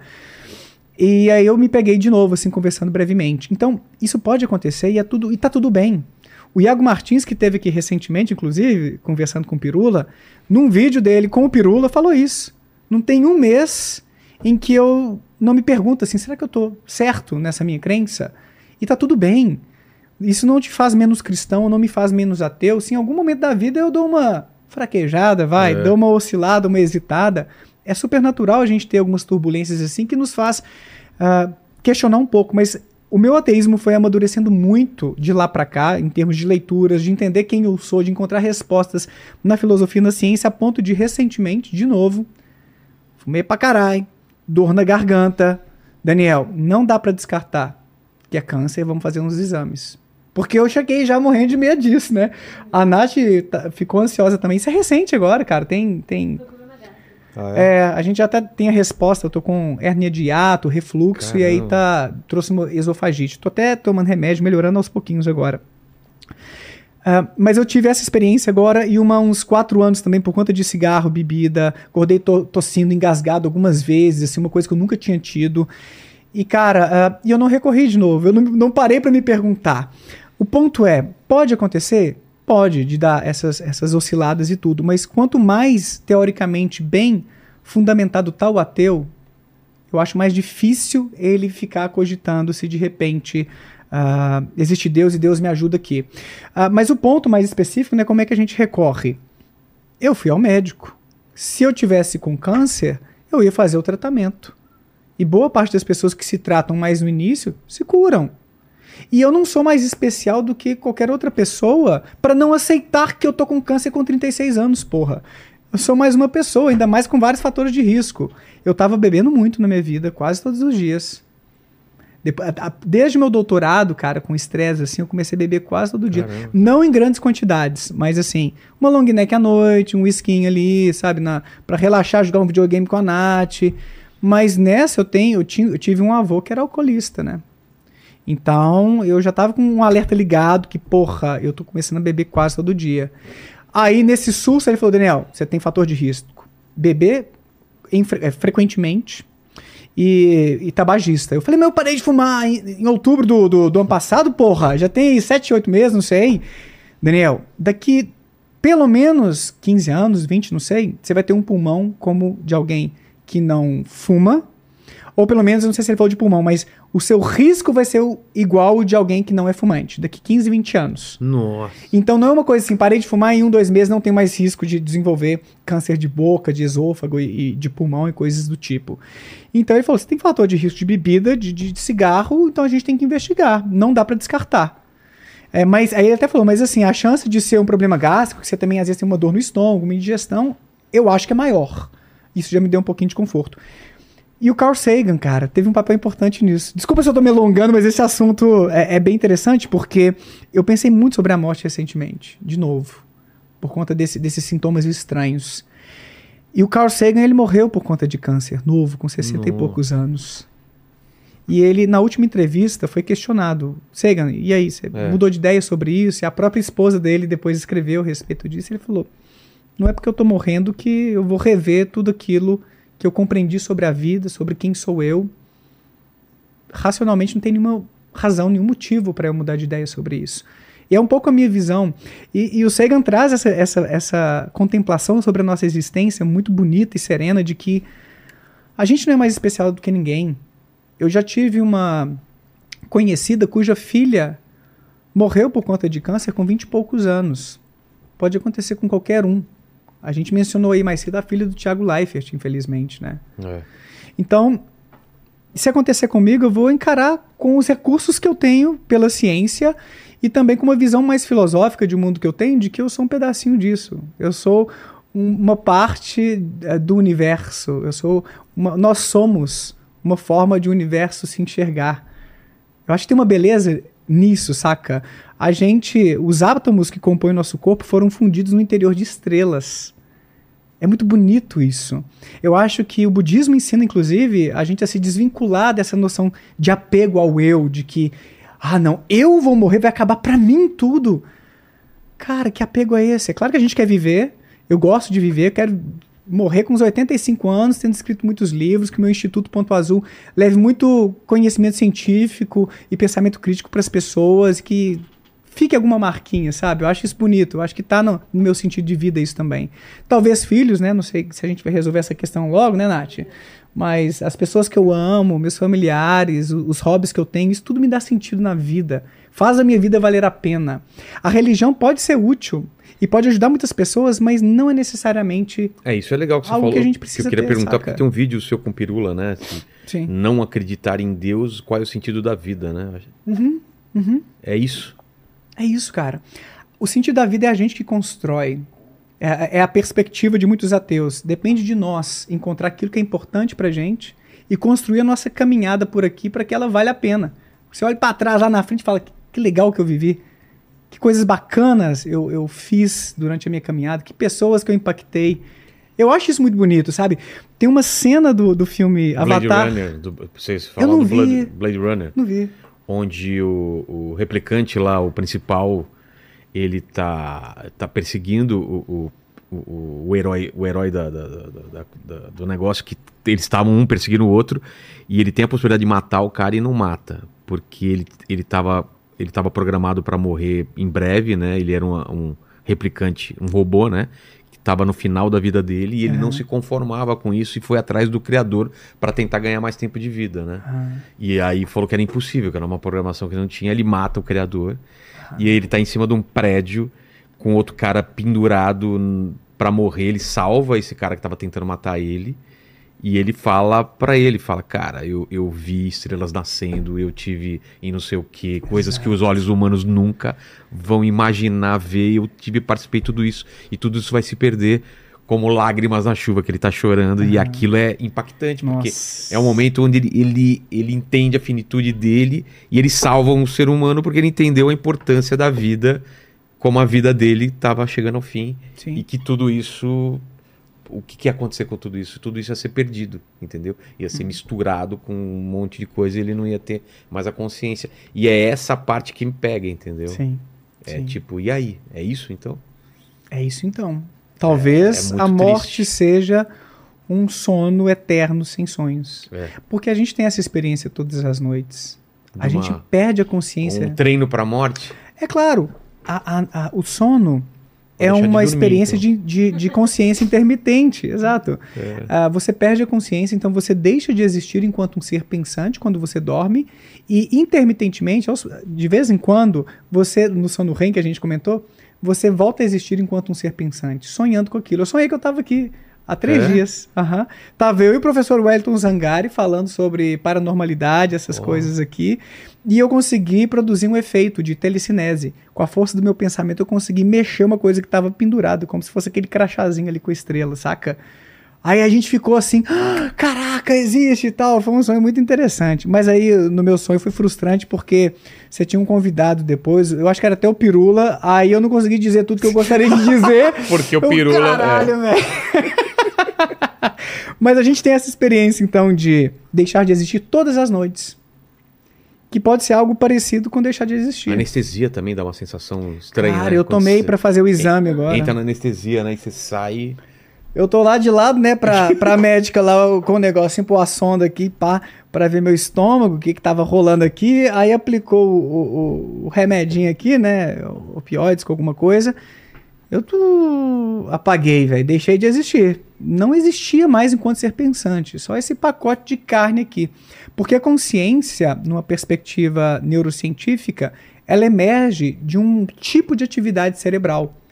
As nossas redes têm que disparar os neurônios, bilhões e bilhões, de uma forma sincrônica, para poder alinhar o que a gente está percebendo do mundo exterior com o nosso mundo interior, de sentimentos, afetos. E tem um núcleozinho ali que faz emergir essa noção de um self, de um eu pensante. Mas, de acordo com os budistas e com Sam Harris, que é um ateu que tem um pezinho ali em algumas coisas da espiritualidade nessa onda, é tudo uma ilusão. Ilusão, assim, no sentido de a gente ter um euzinho separado de tudo. É uma construção do nosso cérebro. Mas a vida. Vamos pensar assim, Vilela, só para encerrar esse assunto que, que eu sei que é legal, mas que dá pano pra manga também. Um pedaço de pizza, delicioso. Ou esse café com leite que a gente tomou, Sei. uma delícia também. Não é porque ele acaba em algum momento que perde o sentido de a gente tomá-lo, de a gente degustá-lo. O barato da coisa é o durante mesmo. Como dizia um professor meu de psicologia existencial, a vida é um intervalo entre dois nadas. Nada antes, nada depois. Tudo durante. E pode valer a pena a caminhada. Esse que é o ponto, sabe? Por mais que a gente deixe de existir, não vai doer depois. Se, se os naturalistas como eu, né, ateus naturalistas estiverem certos, não vai doer, não vai ter um sofrimento eterno, vai só acabar. É um sono eterno sem sonhos. E pode ter valido a pena a sua caminhada neste pálido ponto azul, que o Sagan sempre inspira a gente a refletir, né? O seu pedacinho na história. Mas aí cabe a nós, e é claro que às vezes é mais difícil para algumas pessoas, não quero romantizar, tem gente que vive na fossa, que a vida é muito difícil, mas cabe a nós construir esse sentido. Esse sentido da vida para cada, porque é específico para cada um. O que vai significar para mim, a minha existência, o que, que vai impactar para mim, vai ser diferente pro Paquito, pra Nath, pra você. Vai ser diferente, mas a gente tem que encontrar o que é que faz a gente levantar da cama e, e trabalhar. É o que, que é? É no trabalho, é no lazer, é no amor, é na divulgação científica, é o que, que é? Onde está seu coração ali? Porque é isso que vai fazer você sentir que valeu a pena a sua presença por aqui. E, mano, a vida, se você chega lá nos 80, 80 e tantos, não é curta. A vida é consideravelmente longa. O problema é a nossa memória. A memória que é ruim faz às vezes parecer que foi um estalar de Deus. Mas se você consegue recapitular todas as experiências, não todas, é um exagero, mas boa parte das experiências que você teve, Velho, é coisa demais. É, você vê uma É coisa que chega aos demais. 90 anos, ela tá cansada de viver. Você vê que ela fala, nossa, Eu cara, tenho- viver demais. Eu tenho uma avó que, que infelizmente, eu acho que ela tá. Cansada. É, Quero que chega um Deus me leve, sabe? É porque tem muito a parte triste, física, mas- né? Você começa a não conseguir fazer direito as coisas, você fica cansado mesmo. né? Exato. É, eu, eu perguntei aqui pro, pro. A gente conversou sobre isso com o Pirula aqui, a diferença.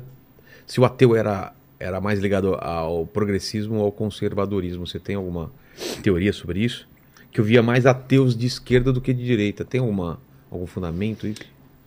Sim, é, Aliás, eu não sei se eu existem- conheço algum ateu de direita, cara. É, Tô pensando aqui. pois é, existem. Existem ateus mais alinhados com alguns Ah, o valores, Pondé, algumas, né? algumas ideias de direita. Pondé. Sobretudo na esfera mais, talvez, econômica, se É. a gente pode dizer assim. Ah, então, existem ateus anarcocapitalistas, neoliberais e ateus mais comunistas, né? Eu, eu, do ponto de vista econômico, eu estou mais à esquerda do que à direita, mas não tão à esquerda quanto a Nath, que é comunista. Ah, mas existem ateus que têm alguns traços de direita, sim, até mesmo do ponto de vista conservador, de, de moral, essas coisas assim. Mas pessoas seculares que têm uma conexão mais fraca ou até praticamente ausente com religião tendem a ter uma visão mais progressista, mais de esquerda, por exemplo, sobre costumes. Essa ideia de que tá tudo bem você ser gay, bissexual, você quiser, se você quiser não se casar ou não ter filhos, está tudo certo, sem, sem essa visão de tradicionalismo, sabe? De, de vamos replicar aquilo que a gente aprendeu na religião e tem que ser assim. Não, velho. Seja quem tu é, da sua maneira, que tá tudo bem. Ah, então, ateus ou pessoas seculares têm uma visão um pouco mais ah, de boa quanto a isso. Se você não tiver trazendo malefício, prejuízo para ninguém, faz o que você quiser, saca?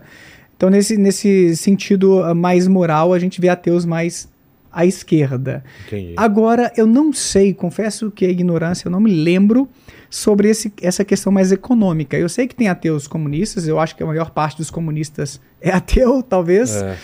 Ah, mas tem ateus também mais neoliberais, anarcocapitalistas, mas eu não sei sobre tendências. Tem, tem que- ateu cristão? Então, é, Que parece ser um paradoxo, né? do ponto de vista, vamos pensar assim, ó.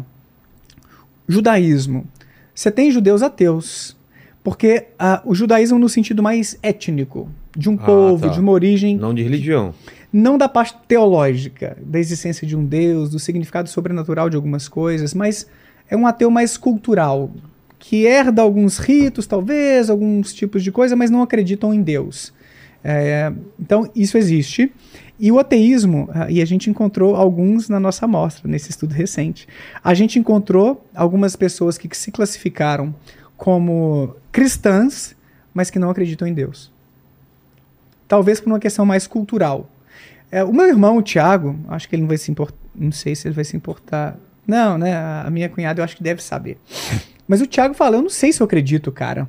Não sei. Talvez não tenha nada disso. Mas eu vou à missa com a Marina, né, com a minha cunhada. Eu tô lá. Eu ah, acho que. entendi. É um cristão de. de é, que, que vai à, à, missa, mas não Exato. acredita. Mas Exato. pela convivência, por causa da Exato, família. por uma questão cultural, de Ah. convivência, de tradição.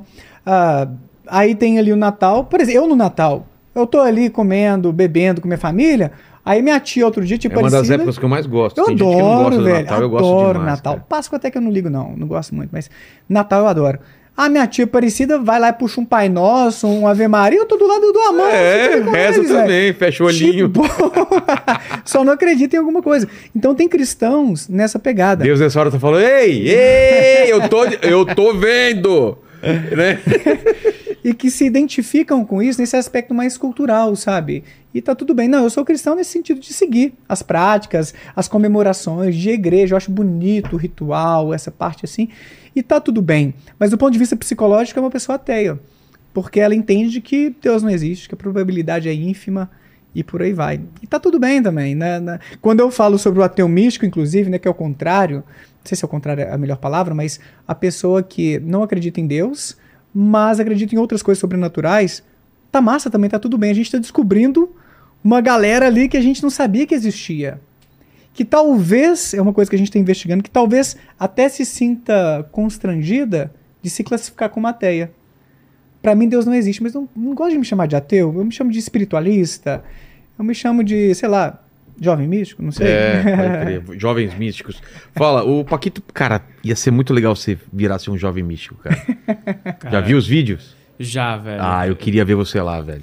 Eu- é, é mais provável eu me tornar evangélico do que jovem místico. Sério? cara. Pode ter certeza. Tá bom. Pode ter 100% de certeza. Ó, é, a galera perguntou aqui se existe algum jeito que a ciência possa provar que não exista nada após a morte. Nada após a morte. A gente está lendo um livro, Nath e eu, que é a ciência da vida após a morte. Saiu agora do pesquisador brasileiro e seus colegas, o Alexander Moreira Almeida.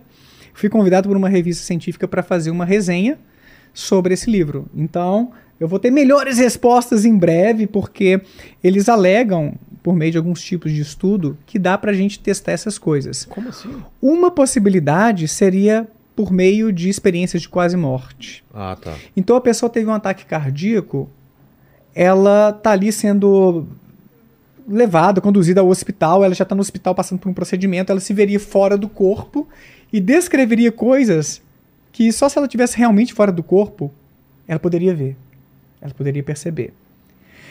Esse é um tipo de, de ideia ou de, de experimento que poderia lançar EQMs, luz- né? as EQMs. É, as EQMs. O problema disso é que os, melhor, os estudos mais rigorosos sobre isso ainda não encontraram respostas legais. Eu vou te dar um exemplo no livro Paranormalidade do Richard Wiseman. Eles, eh, ele traz um dos relatos mais famosos de uma mulher que estava passando por um procedimento assim e que ela teria visto, ela teria saído do seu corpo e viu um par de sapatos na varanda de um prédio vizinho ao hospital e que não teria jeito de ela ver esse par de sapatos do hospital. Seria uma prova que ela saiu do próprio corpo durante o procedimento. E isso é repetido e repetido em vários livros sobre EQM e, e esses assuntos. O Wiseman, ele foi a esse hospital investigar. Foi no quarto que essa mulher recebeu o procedimento e tudo. O que, que ele descobriu? Na verdade, tem uma janela ao lado da cama dessa mulher, da maca, que dava para ver justamente aquela varanda em que havia aquele par de sapatos que ela descreveu. Que doido. Então o que, que acontece? Muitas vezes as pessoas criam em torno de um relato um sensacionalismo, uma distorção. E a própria pessoa, Vilela, pode ter uma falsa memória. A nossa, o nosso cérebro ele não tem nenhuma obrigação de fornecer para a gente lembranças totalmente precisas do que a gente viveu. A nossa lembrança é uma reconstrução de uma experiência. Reconstrução esta que pode ser imperfeita. E às vezes, na vontade de acreditar, a gente pode florear um pouquinho mais sem Entendi. querer. E aí isso se propaga e o negócio vira a ressurreição no terceiro dia. Voltando aqui só para fazer um link. Então, e- quando esses casos são analisados por um cético, muitas vezes a gente não encontra muita sustentação. Aí fizeram um estudo com ah, num hospital que recebe pacientes cardíacos para ver se eles iam ter essas experiências. Colocaram frases ou palavras, não me lembro bem, em cima do- de, de estantes de- do- ali na sala do hospital, que só alguém que saiu do corpo e está no teto flutuando, que é um tipo de experiência que eles relatam, poderia ver. E aí eles são questionados depois.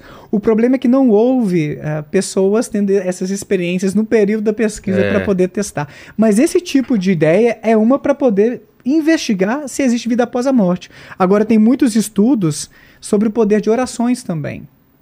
Um neurologista viralizou no TikTok, talvez também, lá no Instagram, que me mandaram muito, porque ele falou sobre um estudo que encontrou que pacientes em coma teriam uma melhora por conta de uma oração que eles ouviam, colocavam ali os fones, né?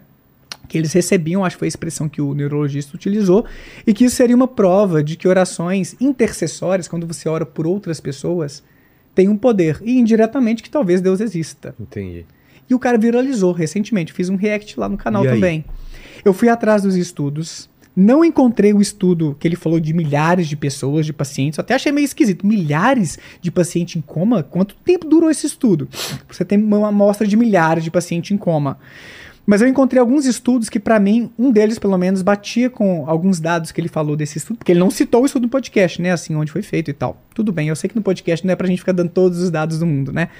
Embora a gente fique com vontade às vezes. Mas o ponto é: eu encontrei um estudo que de fato verificou que os pacientes que ouviam uma oração enquanto estavam em coma tinham uma melhora na sua condição de consciência, de como se estivesse melhorando e para sair do coma, Sei. em comparação ao grupo que não ouviu essa oração. oração diária. Eita. Eita, aí você fica assim, tá vendo, Daniel? Porra, é agora, a ciência mostrando que Deus existe.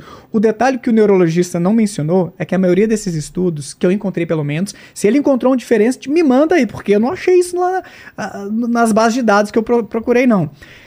São feitas com orações islâmicas, muçulmanas. Então não é o Deus judaico-cristão, né? Mas talvez seja o mesmo Deus, vai, não Tá. sei, né? Ali um, um ramo abraâmico e tal da coisa. E eles compararam só esses dois grupos. O que, que é o problema? Na ciência, a gente toda hora olha para os estudos e pensa: tem alguma forma de melhorar esses dados? Houve algum viés, alguma limitação? E qual foi a questão que entenderam e outros estudos depois demonstraram?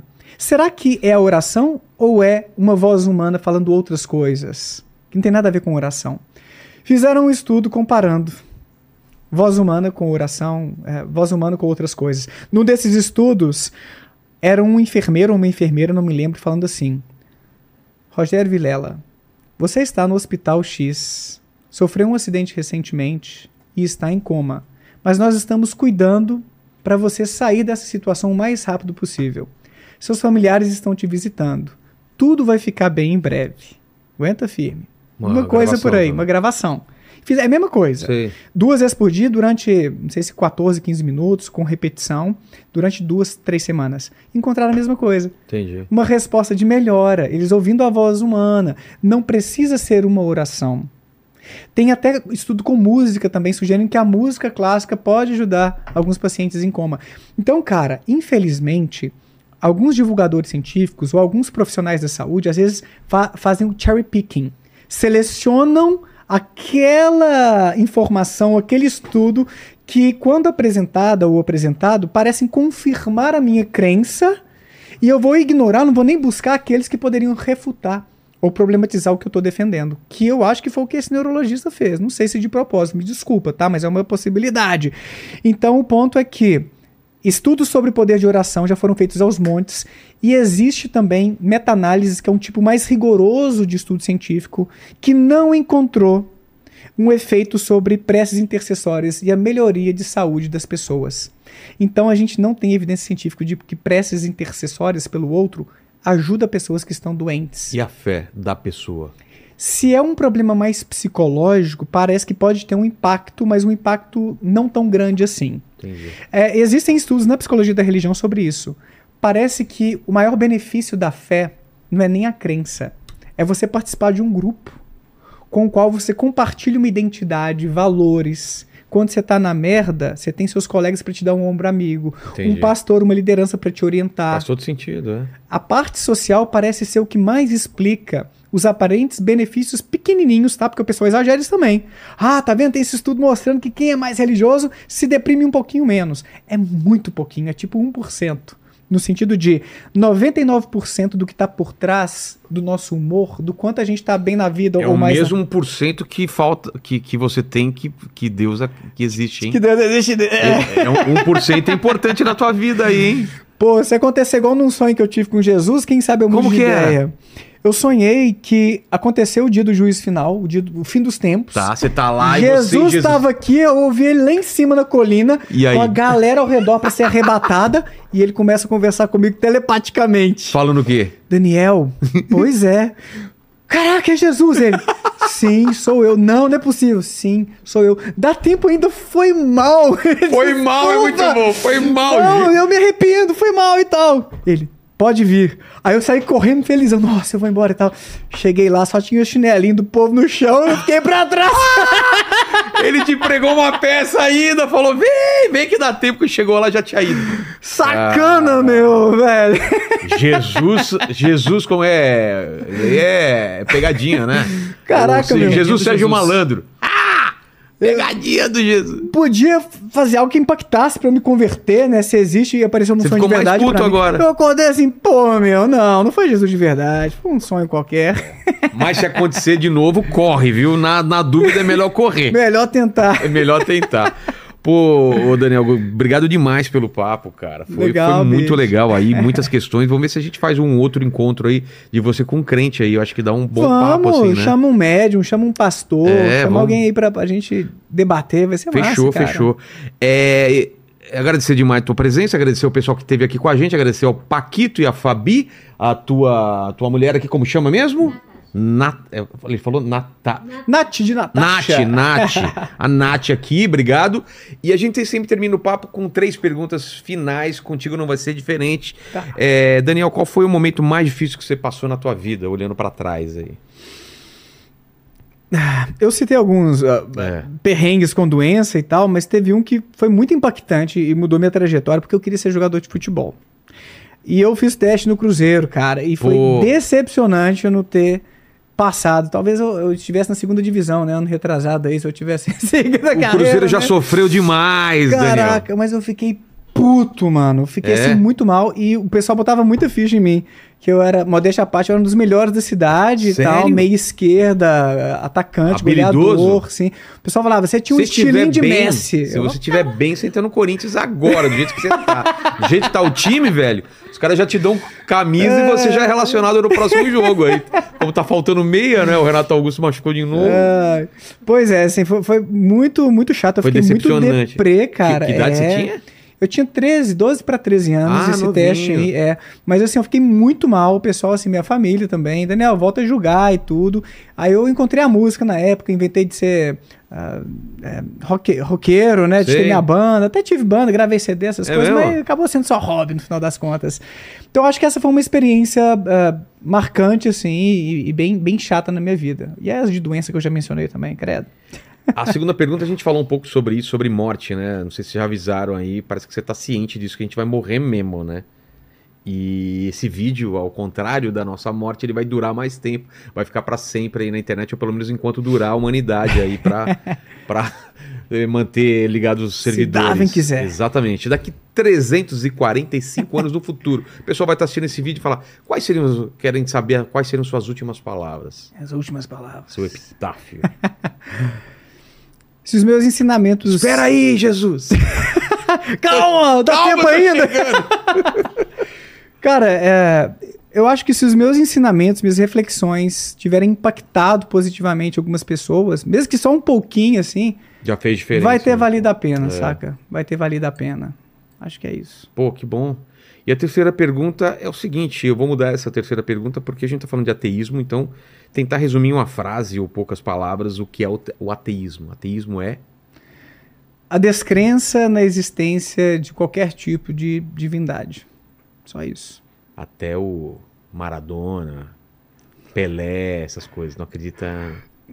O ateu pode até acreditar, o ateu místico, né? Pode É. acreditar em algumas Ah, coisas sobrenaturais, aí, em reencarnação Mas- e tal. Mas, é, num sentido mais estrito, isso é o ateísmo. É você, diante da questão da existência de Deus, dizer: hum, hum, esse Não, negócio não, não cola, funciona não. pra mim. Não, Não funciona funciona pra mim.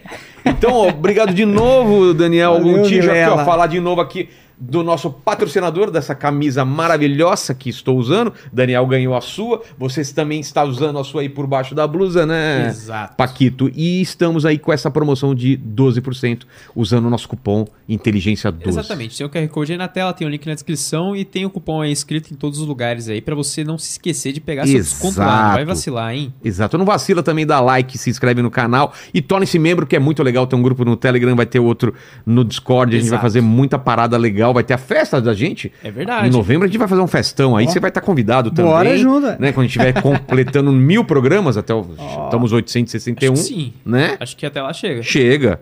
E você prestou atenção no papo, Eu o prestei. pequeno ateu? Eu prestei atenção. E aí, o que, que o pessoal vai escrever nos comentários pra provar que chegou até o final? Galera, é o seguinte, se você chegou até aqui Eu pensei em você... Eu também pensei. Então eu pensei lá. em dois, na verdade, mas Tá. tem um que é mais legal. É, se você chegou até aqui, pra você provar pra gente que você chegou até aqui, comenta aí. Pegadinha do Jesus. Ah, eu achei que você ia falar aqueles 1%. Eu, eu tinha pensado em... Quero meus 50 mil reais também. Pode crer, né? Então vamos decidir aí. O que, que você decide? Qual das três frases o pessoal escreve na- nos comentários? Pegadinha de Jesus. Pegadinha de Jesus. Coloquem nos comentários Pegadinha de Jesus. Até mais. Obrigado, pessoal. Beijo no cotovelo e tchau. Fiquem.